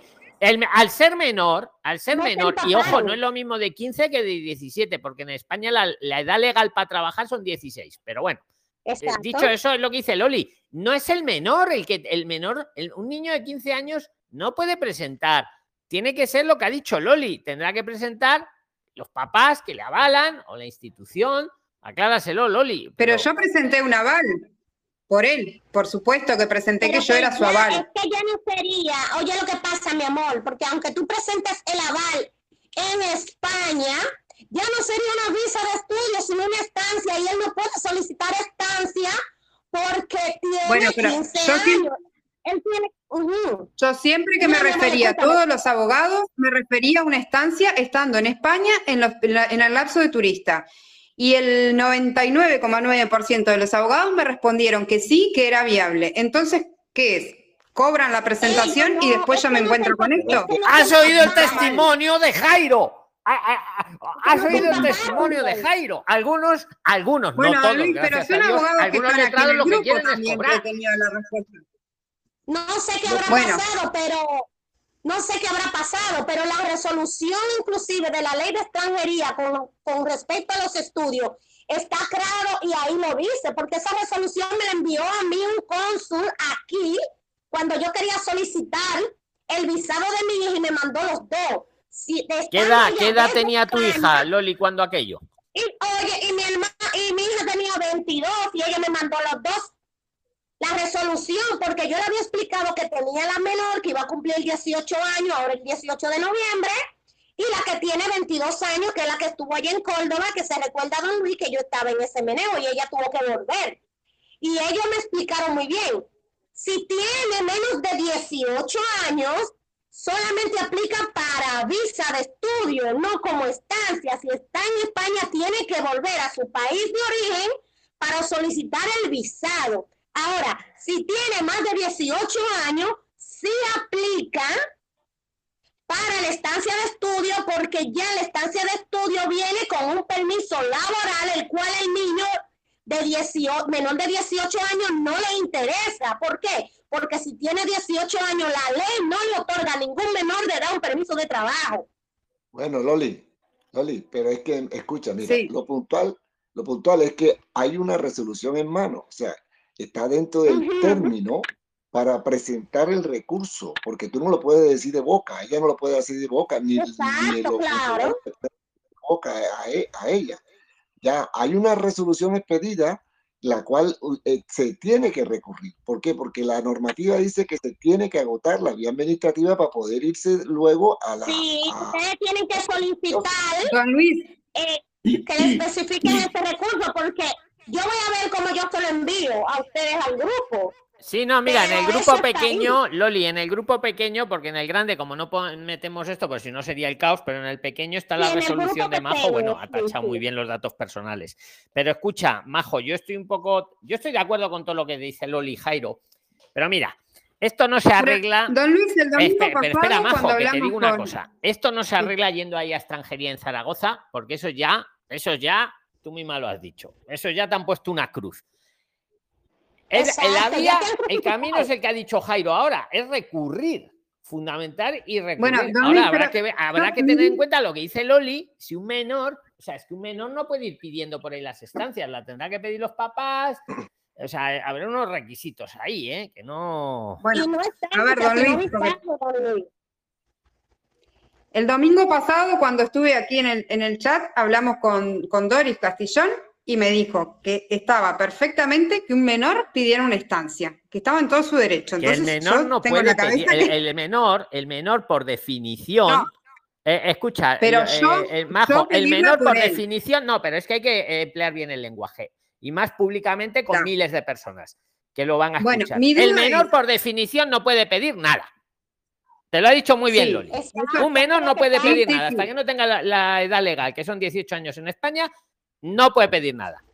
Y segundo, supuesto, aquí cada uno, como siempre repito, en YouTube y aquí y en donde sea, cada uno da su opinión para que Exacto, que sí, uno para tome sus propias decisiones. Doris te puede dar una opinión que yo no sé la que daría, yo te doy otra, Loli te da no, otra, no, pero- Jairo te da otra. El responsable es uno mismo. Por Y encima os estamos diciendo, cuidado con algunos abogados, algunos, ¿eh? que hay otros que son muy buenos.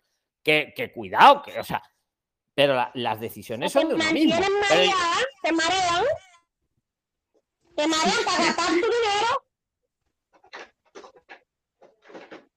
el que di- Ah, Loli, no, en no te no se te ha escuchado. en definitiva, Bueno, la te ley no está Yo el caso no lo veo muy claro, Majo, pero si tienes alguna vía de salida, es la que dice Jairo. El recurso. y esto puede afectar mi solicitud. Para Ah, eso nada. no tiene nada que ver con tu solicitud. Esto estamos hablando de tu hijo. Lo tuyo es otro expediente. Ahora, No, no, pero yo te que- voy a, a- a- a decir algo, escúchame. Vamos a suponer, si en dado caso, porque según estuve oyendo, tú lo que no quieres es que una solicitud, ya sea de unos documentos italianos, te perjudican a tu niño, si e- eso no le podría perjudicar porque inclusive él es menor de edad. Y las cosas que, que honestamente hagan ciertos menores. Ya, Loli, antes de que sigas, se me ha ocurrido la solución para Majo. La pongo en la mesa y sigues. Majo, no, porque ella lo que quiere es que su hijo esté regular para que pueda viajar y para hacerlo de Italia. Que no se pague eso. La solución muy sencilla, la sencilla. Porque no se va, se vuelve a su país y le pides como acompañante y le pides como acompañante y ya está. Ve a su papá, ve a su papá y le pides como acompañante. viajar cuantas veces quieran mientras esté tu estancia. ¿Qué, te- qué os parece esa solución? Loli, Jairo es y... es que Eh, Es que así te ahorras recursos y te ahorras historia. Le, se No, devuelve a no. tu país, ve a su papá y le pides como a- eh, acompañante. Ya está. error, error. Error. Es que a veces hay que ser práctico, majo. Porque Sí, sí, error. sí, lo pensé también, pero como estoy con los... Pues yo, de Si verdad, fuera las cosas, económico volver es a que- Uruguay, ya, pero como has dicho que quieres que viaje para ver a su papá de vez en cuando, no, pues pero aprovecha. que, que viajen unos meses, no horas. Reci- Él está cursando, Ah, no, pues la cursando la hombre, ESO. horas. No, bueno, yo qué sé, que viaje cuando tú quieras y cuando esté allí, cuando esté allí, le pides para la estancia. Y o sea, si- perdona, y- le- ya me estoy liando. Le pides como acompañante, que no me quiero. no, no, no. Y ahí no Es le puede que- perjudicar los meses que haya estado regular. eh, eh, Majo, tienes que agotar el recurso. Aunque te Sí. vayas para tu país, aunque vayas a hacer lo que quieras hacer, tienes que agotar el recurso porque la, la normativa es clara. El, el funcionario pide una resolución y te da 30 días para que te ponga el recurso de reposición. Y si no lo Venga, haces, espera, un segundo, Jairo. Es que me encanta la situación, porque a Majo le encanta que le digan lo que tiene que hacer. Y, y Jairo le dice una cosa muy bien fundamentada. Loli le dice otra muy bien que, fundamentada y yo otra. O sea, tienes tres opciones, Majo. Te toca. No, Tú a mí lo que me gustaría saber es qué realmente dice la ley, porque yo me ¿A ti te gusta? No, la que pues lo que te están diciendo, lo que dice Jairo es correcto, lo que dice Loli también es correcto. Pero es que sabes lo que pasa, que la ley tiene muchas interpretaciones. Exacto. Sí, sí, sí. Yo voto Aunque por lo que te he dicho. Yo, país, pero Jairo, Jairo quiere recurrir. Y más con lo que le ha pasado a él, y le entiendo. Claro, Y Loli lo ve muy claro, que al ser Bueno. menor, una estancia. mm, yo no estoy tan Bueno, del todo de acuerdo con Loli, pero un poco sí. Pero un poco sí, es un muy buen debate este. A los abogados gratuitos de aquí. Yo hablo del caso de ella porque inclusive es como vuelvo y le digo, a mí no me lo dijo un particular, a mí me lo dijo inclusive la misma cónsul encargada de, de- del caso de mi hija y me mandó inclusive, que por eso que le dije que voy a ver si lo consigo aquí en mi correo, donde ella me mandó el papel que dice cómo se tiene que hacer. Si es menor de edad, no puede hacer, no puede pedir estancia, tiene que pedir visado con una Pero Hay un caso en el Oye, voy a eh, esperadme un segundo. Voy a invitar a los cientos que estáis ahora aquí conectados. ¿Alguien más quiere meter cuchara para darle a Majo alguna opinión, la inteligencia colectiva? Que no solo sea Jairo, Loli y un servidor. Yo El que quiera meter yo cuchara de esto la puede meter. Don Luis, y cuando Hola, terminemos el caso de Majo, para Eh, que hablemos del caso que ya yo lo había explicado. Sí, ahora a hablamos. ¿Quién ha dicho hola? Vamos a aportar para, hacer, para cerrar el caso. Yo. Hola. Adelante, Luz. ¿Qué opinas tú? Es para dar otra Oye, yo visión, creo- otro punto de vista, a ver si Oye, salimos yo de creo esto. que estoy de acuerdo con, con Loli. O sea, eh, lo que ella dice es lo más lógico. Si no le van a dar la estancia porque el menor no lo puede hacer estando ya en España, lo más lógico es que se regrese y que hagan todo a la derecha, porque para qué irse contra la corriente, o sea, no le veo sentido. O sea, yo voy con lo- Luis. Es que sabe lo que pasa, Luz, que yo no tengo tan claro, yo no lo tengo tan claro, ¿eh? pero no pondría la mano en el fuego. Si un menor, con todas las bendiciones de los padres, Loli, y con todo, que no pueda pedir una estancia. No lo tengo tan claro Hay que un sea caso, un Luis, no, en el pero grupo está que claro que está complicado, pero no lo sé. O sea, es que mm, lo más práctico que, le que vuelva y le traes como acompañante.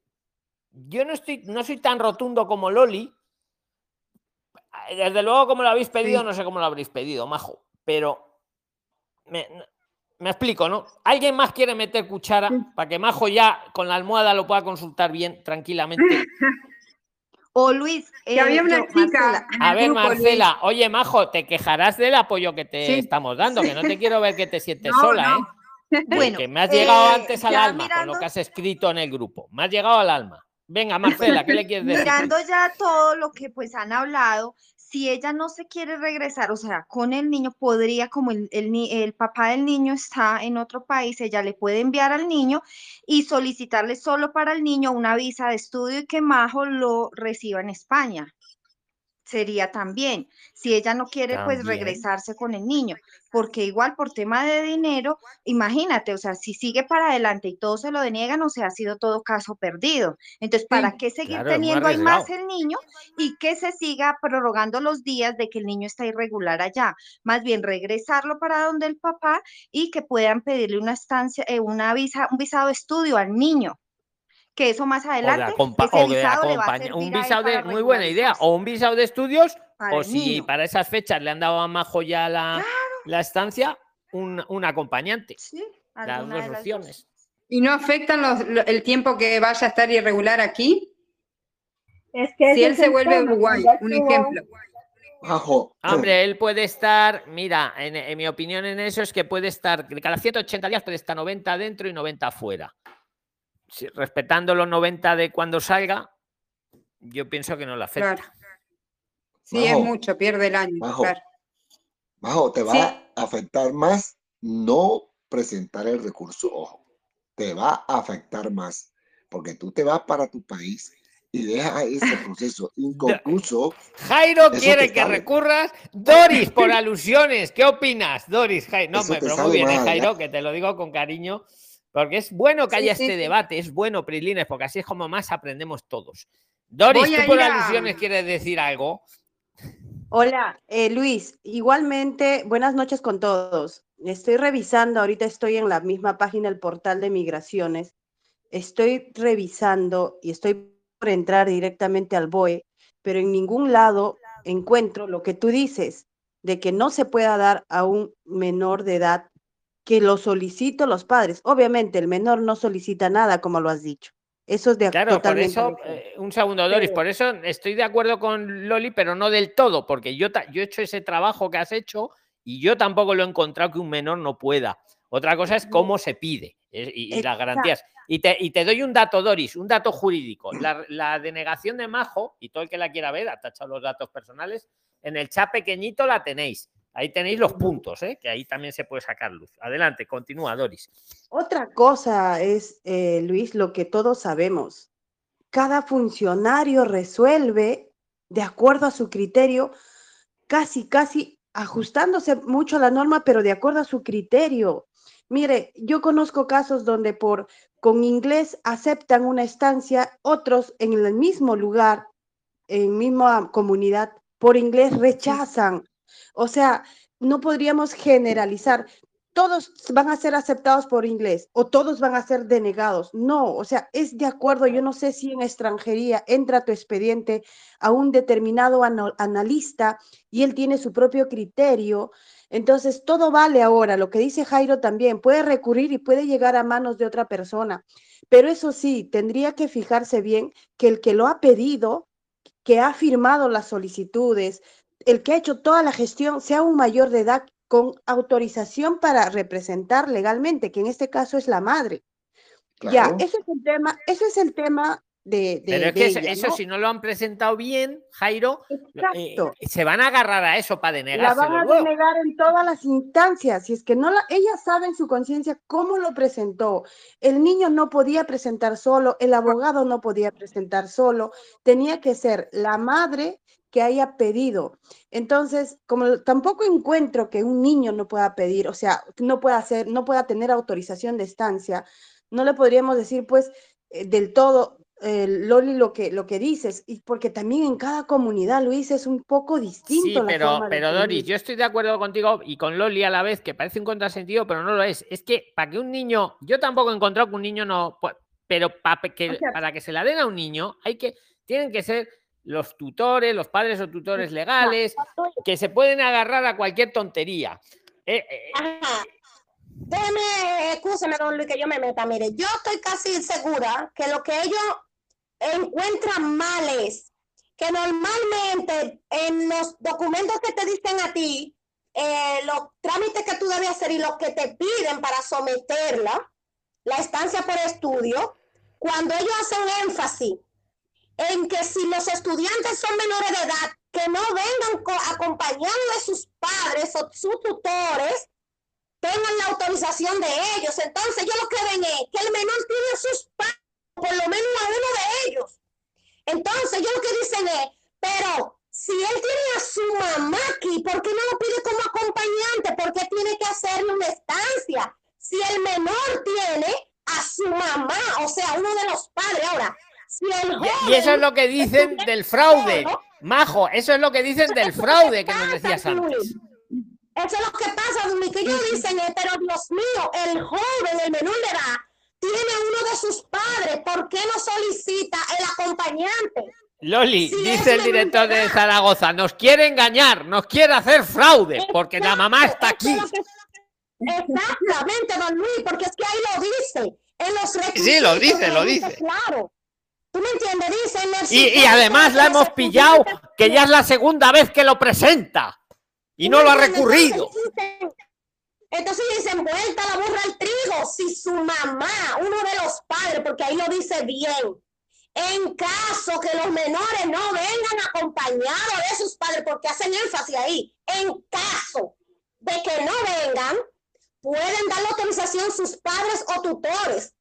Pero el niño no está solo en España, está con uno de sus padres que puede avalar su visado como acompañante, no necesariamente tiene que tener la estancia, porque es que el joven no está solo en España, tiene a su mamá.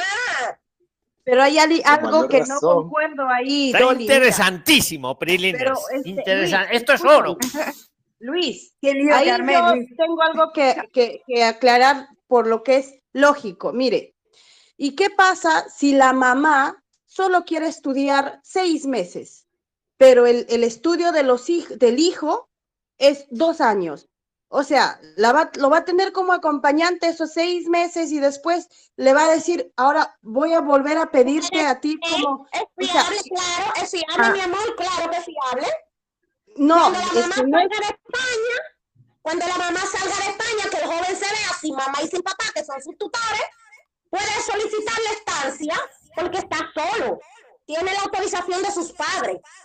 Un momento, Loli, que está muy interesante. A ver, ¿alguien más, Tamir o alguien más quiere aportar algo más para es que no tener ya una visión global? Vamos a escuchar a los nuevos. Espera, ahora seguís, Dori, Loli, Majo y, y- todos los que hemos hablado, y Jairo. A ver, ¿alguna opinión Hola. más? Venga, a ver, Tamir. A ver, hola Majo. Este, yo pienso igual que Doris, el derecho del menor a pedir una estancia está sustanciado en que el padre sea el aval. Y puede ser visa o estancia, porque si no le permiten la visa, tampoco le deberían permitir la estancia, o al revés. Ahora bien, por lo que tú dices eh, y por lo que se lee en el documento, tú tuviste una inadmisión, no una denegación. Probablemente esa inadmisión era con la intención de que explicaras detalladamente la situación. Eh, al introducir el recurso, no lo hicieron y ahora sí tienes una denegación claramente porque allí enfatizan de que no se sustentaron la- los razonamientos de la inadmisión, lo que me hace pensar que cuando se introduce el primer recurso no se sustanció lo que, estaba, lo que estaban haciendo en petición. Pero igualmente Jairo tiene una posición que es la misma mía. Yo recurriría, independientemente de que mandes o no el niño de retorno con su papá, y, pero el recurso hay que hacerlo, porque Claro. definitivamente el derecho del menor a disfrutar de una estancia donde sus padres, en tu caso su madre, lo avale, existe. Eh, no hay nada en la ley que deniegue, que le niegue el derecho a un menor a solicitar un visado o una estancia en este caso. Para eso está el ro- están los recursos. Exacto. Es que Yo a él no le agotaría- están yo- yo- yo A ellos no le agotaría- están negando yo- el visado ni la estancia. Ellos lo que ver. están diciendo es Que A no ver, procede déjame- en la calidad de lo que le están diciendo. Déjame hablar, Loli. Déjame terminar la Sí. idea, Loli. Entonces, yo en tu caso, yo la recomendación que te, que te daría era que siguieras el- la vía administrativa y pusieras tu recurso, pero de una manera ordenada. Porque si la primera fue una admi- inadmisión, tenías la oportunidad de esclarecer las dudas que se establecieron cuando analizaron el, expediente. Definitivamente no se aclararon los términos y vino la denegación. Eh, y yo creo que uno de esos términos era aclarar por qué tú estabas este, pidiendo una estancia y esas son cosas que un funcionario no puede adivinar. Hay que explicarlo. Y yo creo que hace tiempo en este Lo canal... hicimos personalmente. No, no, aquí tiene que ser todo por escrito. Olvídate de hablar. Aquí No, todo tiene que ser Cuando, escrito. cuando fuimos personalmente a, a presentar así, ni siquiera me la quisieron este, admitir. Bueno, no me bueno, lo, ah, La- no me Definitivamente los el funcionarios, trámite. definitivamente los funcionarios no te la van a poner fácil ahora. Pero eh, todo, Sí, ¿no? to- to- todos los recursos, todo, todo tienes que hacerlo por escrito y con fundamentos de ley. Yo igual que Doris pienso que, que no, o sea, no, están un menor a través Mi, de, de mi un miedo, mi miedo ahora es que al estar ligado a mi solicitud de estancia, no, son independientes, pero claramente ellos vieron que yo tengo una solicitud en trámite. Bueno, Mi que miedo es que la denieguen. Tendrán que argu- argumentarlo muy bien para denegártelo. Tendrán que argumentarlo muy bien. Es lo que No me decía el abogado, no podrían hacer eso porque ya sería demasiado. No, no pueden. O sea, ¿cuál va a ser el argumento? Y por escrito, no porque te lo diga el funcionario en un escritorio. Tiene que ser por escrito. O sea, no puede ser porque me lo dijiste tú, porque te diste cuenta. No, no, no. Sí, sí, Para sí. eso, para eso están los criterios de ley, están los fundamentos, están los recursos administrativos, porque hay una ley y lamentablemente cada vez más nos tenemos que atar a la ley porque lamentablemente estamos en un, en un momento de muchos cambios y el criterio de los funcionarios es algo que va a primar. Entonces, de allí lo único que nosotros podemos hacer es unirnos a la ley, atarnos a la ley y aplicar los recursos administrativos que tengamos a mano, porque es lo único que tenemos como ciudadanos. Entonces, bueno, ya, ya es una decisión tuya. Lo que sí es que nadie puede ser responsable de lo que tú hagas por, por un comentario, un parecer, un, tú sabes, un punto de vista. Sí, sí, sí, por supuesto. Bueno, ese es mi aporte. Pues Gracias. muchas gracias. ¿Alguien más quiere aportar algo de este tema? Don Luis. Yo, don Luis. De comentar. A ver, Doris, venga. Mira, eh, yo totalmente de acuerdo con la que acaba de antecederme, no veo tu nombre, perdona, eh, pero totalmente de acuerdo. Yo ya no tengo más que agregar ahí, salvo decirle eh, que me uno a la posición de Jairo, que presente su recurso para que tu niño todavía esté en situación eh, regular o a la espera de una respuesta, una resolución. Y digo, a ver, ¿qué tanta mm, importancia, yo imagino que mucha, es que él tenga que salir de España hasta que se, eh, o sea, que tenga la situación regular? Por último, también me he llegado a pensar de que pues, se puede quedar irregular. Estando irregular va a poder estudiar, no va a suspender sus estudios. Y de acá a dos años hace la, el arraigo de formación y ya, si él no tiene necesidad de trabajar porque es menor de edad, tú estás ahí, que se quede como irregular, pero mientras todo ese tiempo has recurrido, te has ido a la vía contenciosa y quizá por ahí haya una nueva, un nuevo criterio, un BOE, qué no va a poder yo, a consecuencia de eso. ¿Perdón? Sí.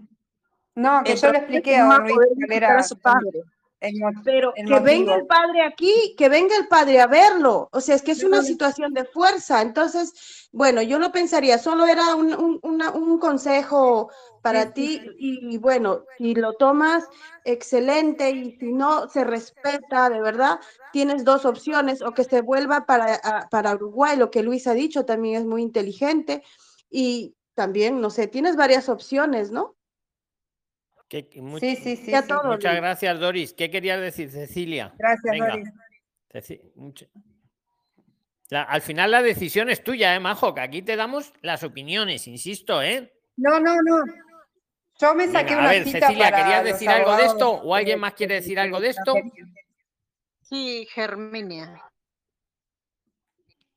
Germinia quiere decir algo de esto, venga. El que quiera decir Sí, algo de esto, y si no, vamos a otro tema ya, porque yo creo que Majo ya lo tiene para pensar bien esta noche. Yo no sé el examen de mañana cómo va a salir, pero vamos, la información que te hemos dado. Majo, Bueno, eso, pero, pero, bueno, pero esto es más importante. claro, un recordatorio para todo el grupo, o sea, un recordatorio donde los mismos prislines hubo un caso parecido que había fallado, entonces, este, a la hora de mandar el trámite a una estancia por estudio para su hijo, la señora había había puesto el nombre de su hijo como solicitante, entonces eso estaba mal, ella es la que tenía que poner su nombre porque el niño, como dicen, es menor de edad, no puede poner, entonces ahí estaba la falla. Eso que lo toman en cuenta, porque esa es la falla Eh, que eh, es muy buen dato el que acabas de dar, que a lo mejor le pueda aclarar a Majo para su decisión que Claro. tome esta noche con la almohada, Germinia. Eh, Majo, antes de tomar la decisión, tienes que validar que lo presentasteis muy correctamente, porque efectivamente un fallo como este que acaba de decir Germinia, luego en un posible recurso se pueden agarrar a ello. Tú piensas que un niño en España no tiene capacidad jurídica, se dice. Entonces tienen que ser sus padres o tutores o representantes legales los que actúan en nombre de él, los que lo piden, que es lo que nos decía un poco Loli, ¿no? Entonces tú tienes que pensar antes de tomar la decisión final, Majo, si lo que presentasteis estaba bien presentado o no. Porque si no está bien presentado, cuidado porque ahí se podrían agarrar para denegarte. Y entonces a lo mejor lo más práctico es pues eso, que se quede irregular o, o traerlo como acompañante, ¿no? Tú piénsalo eso, míralo en los papeles, consúltalo con, con el abogado. Y es un dato también a tener en cuenta. Muy buen, muy buen aporte, Germinia. Pues es importante Luis, eh, la, forma, ¿no? Que se dice, la forma, cómo lo habéis presentado. La forma. Y en eso Doris, supongo, como abogada, estará de acuerdo. Y Loli también, un fallo en, el, en la presentación puede tirarlo luego todo al traste. En la presentación que ya habéis hecho. ¿Vale? Luis, Bueno, pues vamos a otro tema. ¿Alguien más tiene. Majo, tienes todo el apoyo, ¿eh? Aquí no quiero ver a nadie que se sienta solo, Gracias, ni deprimido, Sí, ni sí, cosas sí, raras. Somos 26.800. don ¿Vale? O sea, no, en serio, no, es que es muy importante. Majo, tienes a que. O sea, Luis, tú y todos. aportar un poco. Venga, aporta, Gloria. Venga, aporta, Hola, aporta. Luis. Sí, yo estaba pensando sobre Oye, nos Majo, silenciamos todos excepto Gloria, que si no, no se oye. Venga, venga. Adelante, Gloria. Sí, eh, yo estaba pensando lo de Majo y, y, eh, y estaba escuchando que todos le dieron un buen aporte para que ella tome una decisión.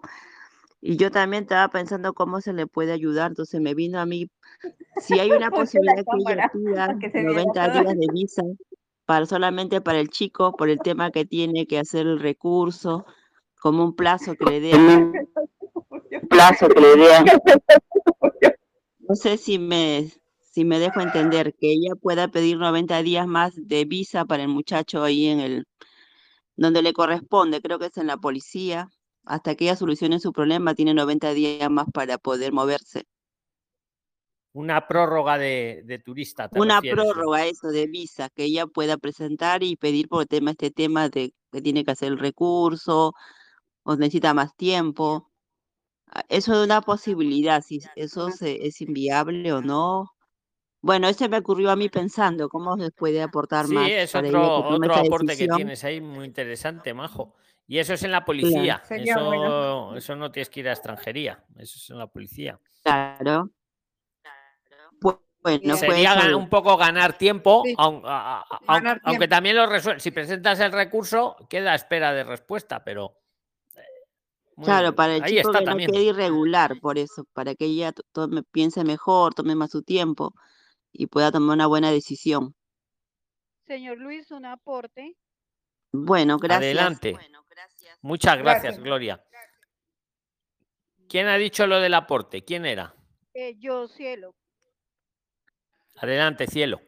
Eh, señor Luis, es que acá leyendo requisitos de la estancia por estudios, dice primero, no ser ciudadano de un Estado de la Unión Europea, del Espacio Económico Europeo o de Suiza, o familiar de ciudadanos de estos países a los que les sea de aplicación el régimen de ciudadanos de la Unión.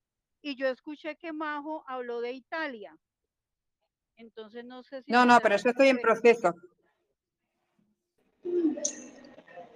Porque dice que los estudiantes menores de edad pueden ser acompañados de sus padres o tutores con la autorización de esto le dan la estancia. Entonces no hay problema porque sea menor de edad. Entonces no sé.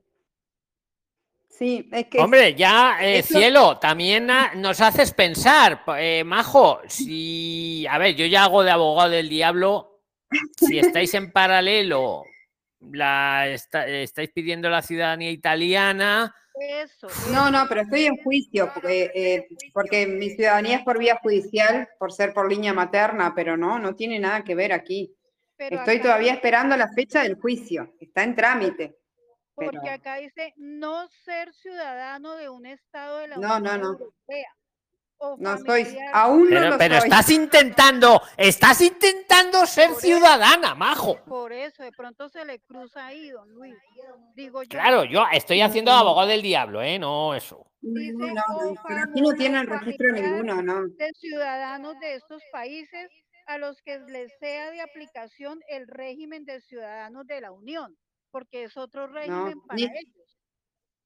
Ni siquiera está inscrito todavía mi, mi fecha de juicio, ¿no? No, está en proceso. Yo mandé la carpeta a Italia en junio de este año y me lleva entre un año y medio, dos años. No, no, no. Eso todavía no. Falta Pero, mucho. pero Majo, acabas antes quedándote en España, que puedes tener la nacionalidad en dos años ahora con una residencia, siendo latina. Pero tengo, Y sin tengo juicios y sin nada. Uruguay El 19 camino fácil siempre. Elegir el camino fácil de todo. Dime, dime. Sí.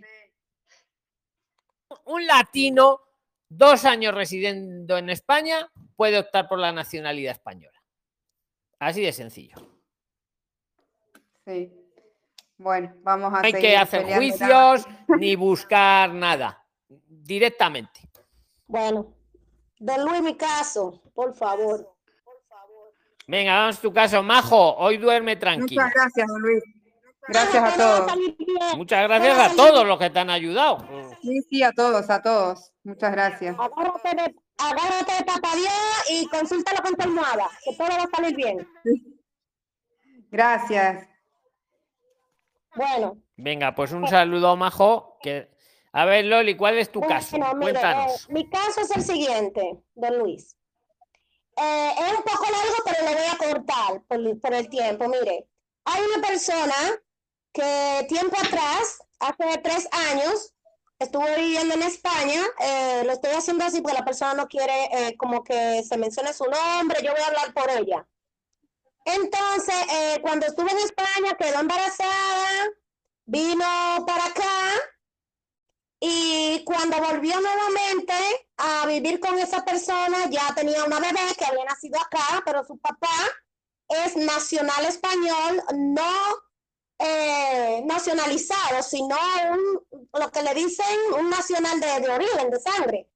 Sucede que el papá español no, quiere, no quiso asumir la paternidad hasta que se apeló, se le hizo un recurso, se le hizo prueba de ADN y toda esa cosa, y la bebé nació 100% hija de ese caballero. La cosa fue que la otra persona tuvieron un disgusto, pero ya habían apli- aplicado como pareja de hecho. Inclusive se aplicó en febrero, pero la persona tuvieron una disputa, se dejaron ese febrero y le digo, no de este año, y como ocho meses después le salió eh, la tarjeta comunitaria por ser pareja de hecho de un nacional español. Pero. Oye, un inciso. Prestar todos mucha atención, que yo ya me estoy perdiendo, ¿eh? Prestar atención, que le vais a ayudar. Sigue, sigue, Loli. Exacto. Entonces, sucede lo siguiente. Eh, tuvo un hijo con ese ciudadano español, el ciudadano español no quiso reconocer a la bebé, hasta que el juzgado de estancia le dijo, bueno, es su hijo, usted va a tener que reconocerla. Bueno, la reconoció, vinieron los problemas, los conflictos, se separaron. Esa persona no sabía que automáticamente se separaron, dejaron de ser eh, pareja de hecho. Ella tenía que reportar que ya no vivía bajo ese domicilio de ese caballero. Cuando su, ella fue a solicitar la residencia de su bebé, que tiene hoy en día seis años, se la negaron. Le dijeron, ella no procede porque inclusive usted ya no es pareja de hecho de ese señor. Entonces, ellos le dijeron que como ya ella tenía eh, la tarjeta comunitaria, o sea, la residencia que se le cumple en el 2024, en noviembre de 2024, cuando se le cumpla no se la van a renovar otra vez. O sea, eso fue por escrito que se le envió y se le habló y toda esa cosa. Sucede que ella está con los documentos de su niña que tiene seis años, están apelando una resolución para la nacionalidad de la bebé. Entonces yo le dije a ella, digo, mi amor, mira, si te están diciendo que supuestamente, que lo veo raro, no te van a dar nuevamente la, la renovación de tu residencia, ¿por qué mejor tú no esperas ya la resolución de tu niña, que es hija de español, y ya por la niña ser española, automáticamente a ti te tiene que dar tu residencia permanente, ya sea por ser tú la madre de esa bebé, porque por ella sola, que ya tiene la bebé viviendo en España cuatro años y medio,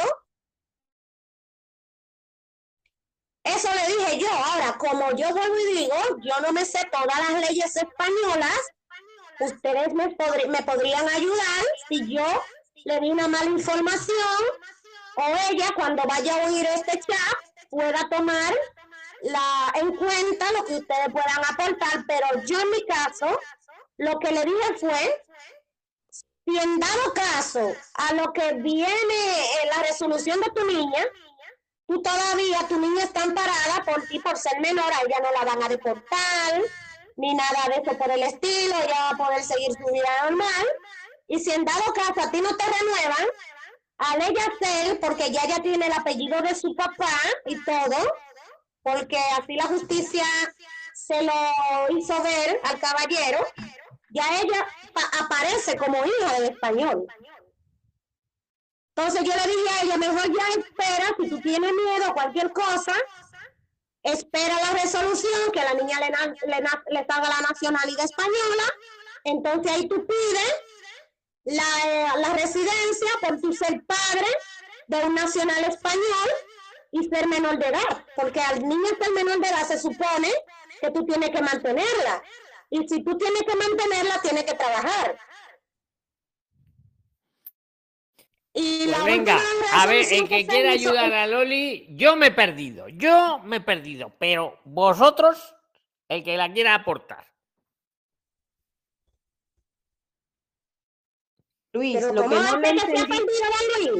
Me he perdido, Loli, yo me he perdido, me he perdido. Pero bueno, seguro que, de los 100 que estáis, ¿quién lo sabe? Mira, no, no ha quedado todo claro. Quiero preguntar. A ver, Doris, dudas que hayan quedado. Venga, entre vosotros. sí, tú, tú, me dices de que a la madre que le van, eh, vence su residencia en el 2024, ¿eso entendí? Sí, sí, sí.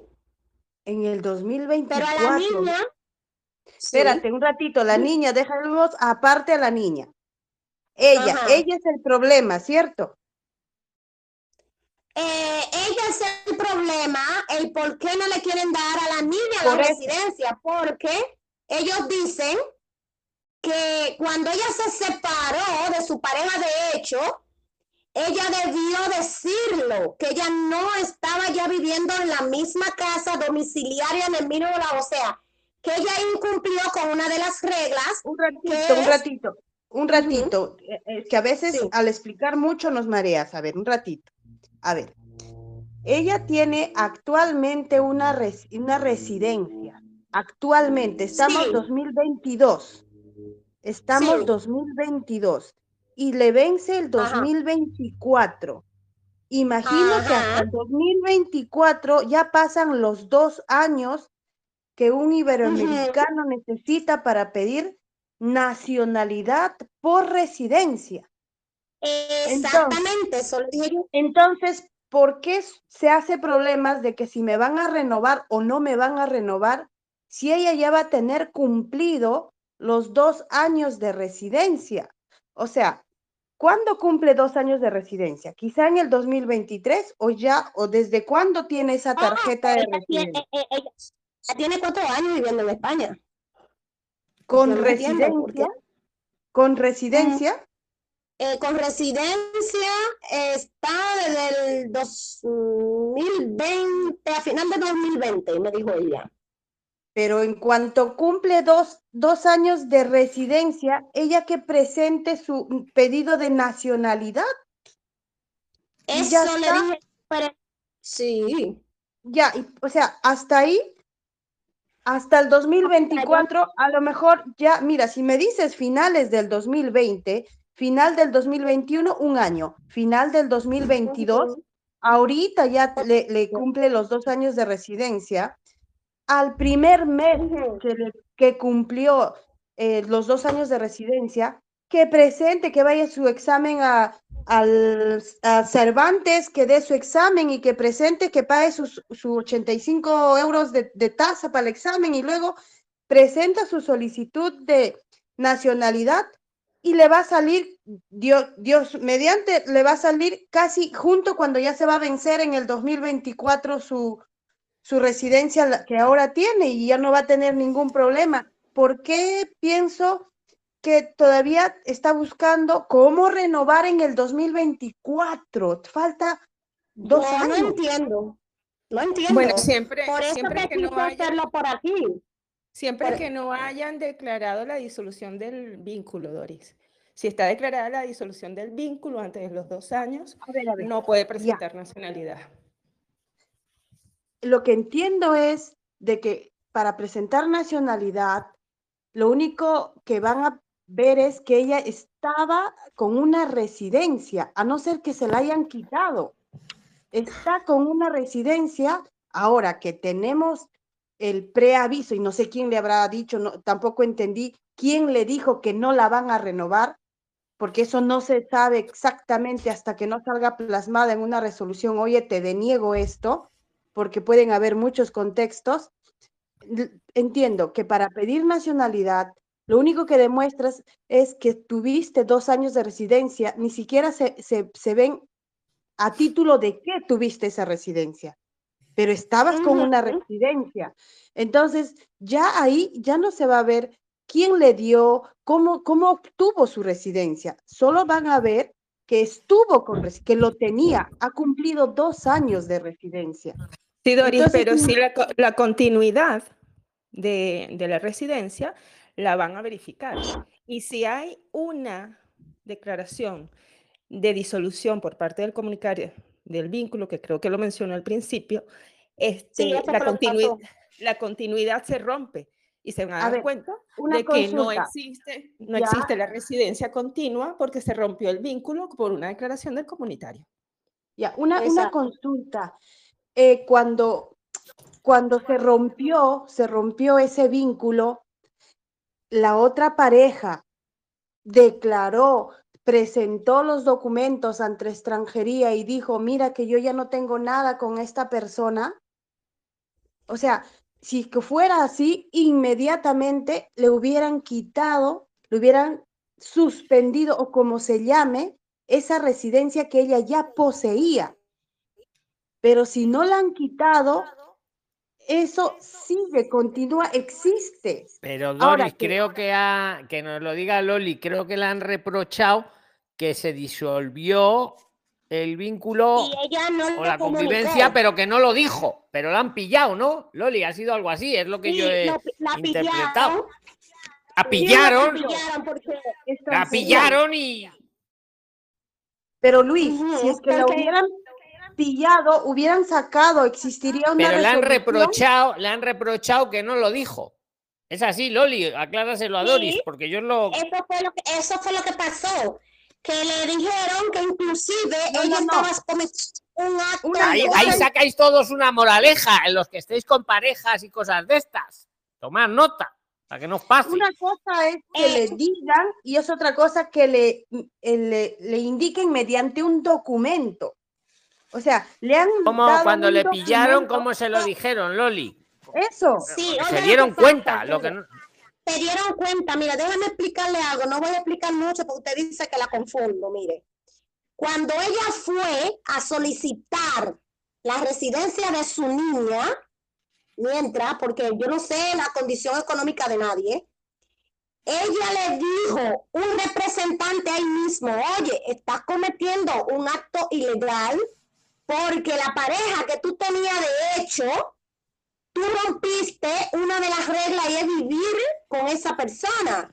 Esa Pero ¿cómo persona lo está sabían. Loli? Que eso es muy de interés para todos los prislines que les pase, lo que no les pase. ¿Cómo lo lo sabían que ya no vivía? ¿Cómo, cómo fue Por eso? el empadronamiento, don Luis, por el empadronamiento. Amigos, porque- tomar nota.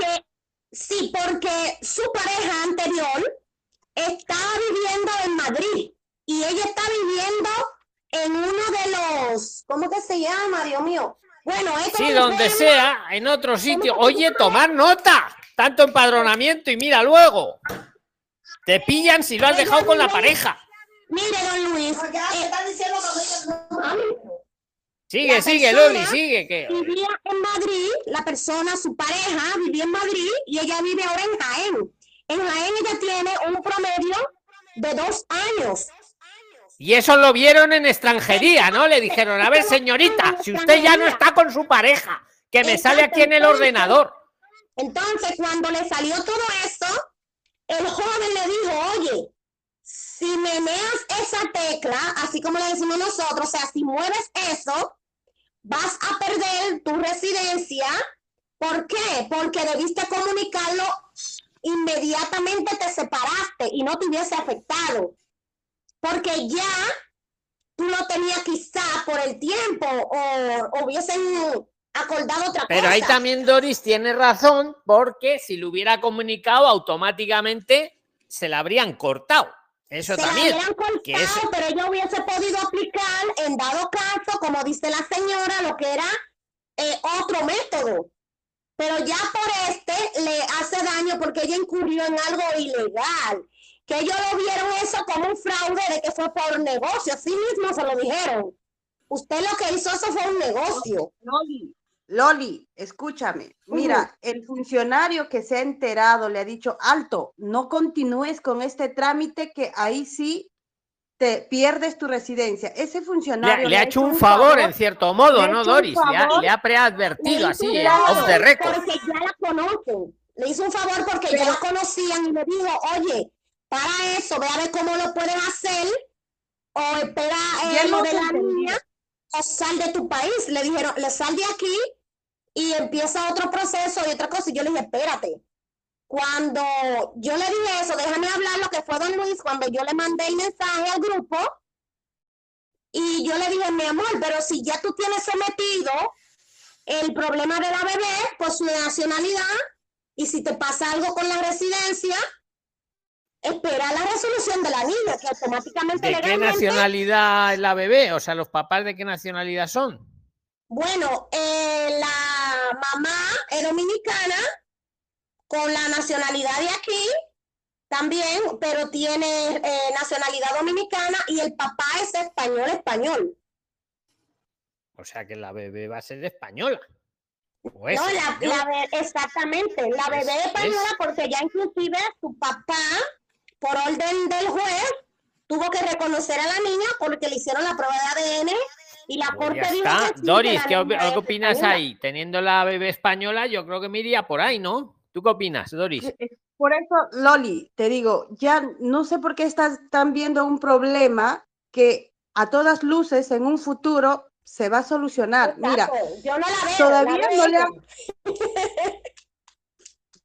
Loli, a ver, eh, por un lado, ella la residencia no la ha perdido aún. Exacto. Le han hecho un favor, le han dicho, no hagas este trámite que ahí sí lo vas a, lo vas a mostrar a todos de que has empadronado a otro lugar, ya no estás viviendo. Entonces, pero como no ha movido nada, a ella no hay una resolución donde ya le suspendieron o le cortaron la residencia. A eso era lo que iba. Entonces como recomiendas, Doris, que se esté quieta. Que, que se se esté esté quieta. ¿cómo? quieta a los dos años, al primer día que ha cumplido los dos años de residencia, que pida nacionalidad. Como no hay un papel, solo es un funcionario que se dio cuenta, porque no creo que él lleve, lleve el caso de, de nacionalidad, porque generalmente los que están en la ventanilla son personal de registro nada más y que ellos envían a la subdelegación a donde corresponde. Entonces, el que lo va a ver el expediente está mucho más atrás de la persona que nos da cara a nosotros. Entonces, pero eso, por eso ahí te vas a dar cuenta qué pasó, si le dan o no le dan.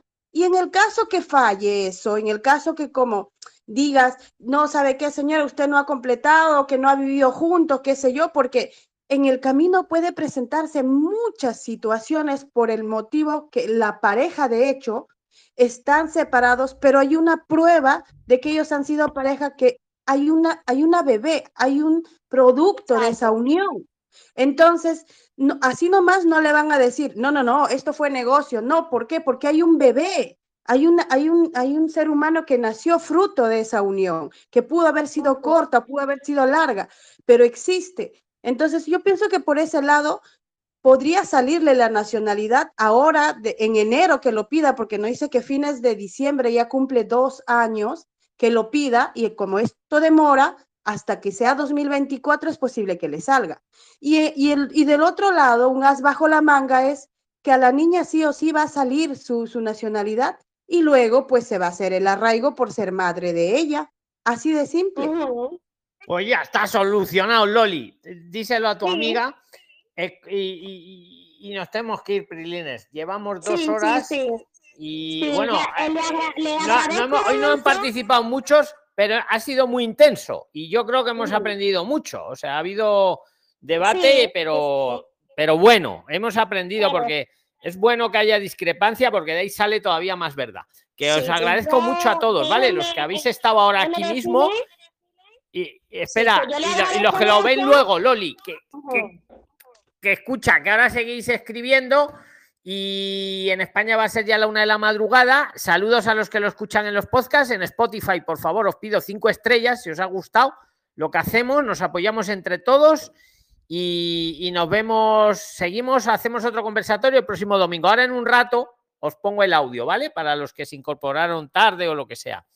Que muchísimas gracias a todos, Brilines. No se Un fuerte abrazo. la persona va a oír, va a oír esto y ahí ella va a saber que lo que yo le dije no fue mentira. Pues saludos a la persona que lo va a oír y que se venga, que no pasa nada. Que aquí no hay, aquí todos somos amigos. Un Un abrazo, abrazo, Prilines. Luisa. Un abrazo. Adiós. Hasta luego, hasta luego, hasta luego. Juan Luis. Hasta luego.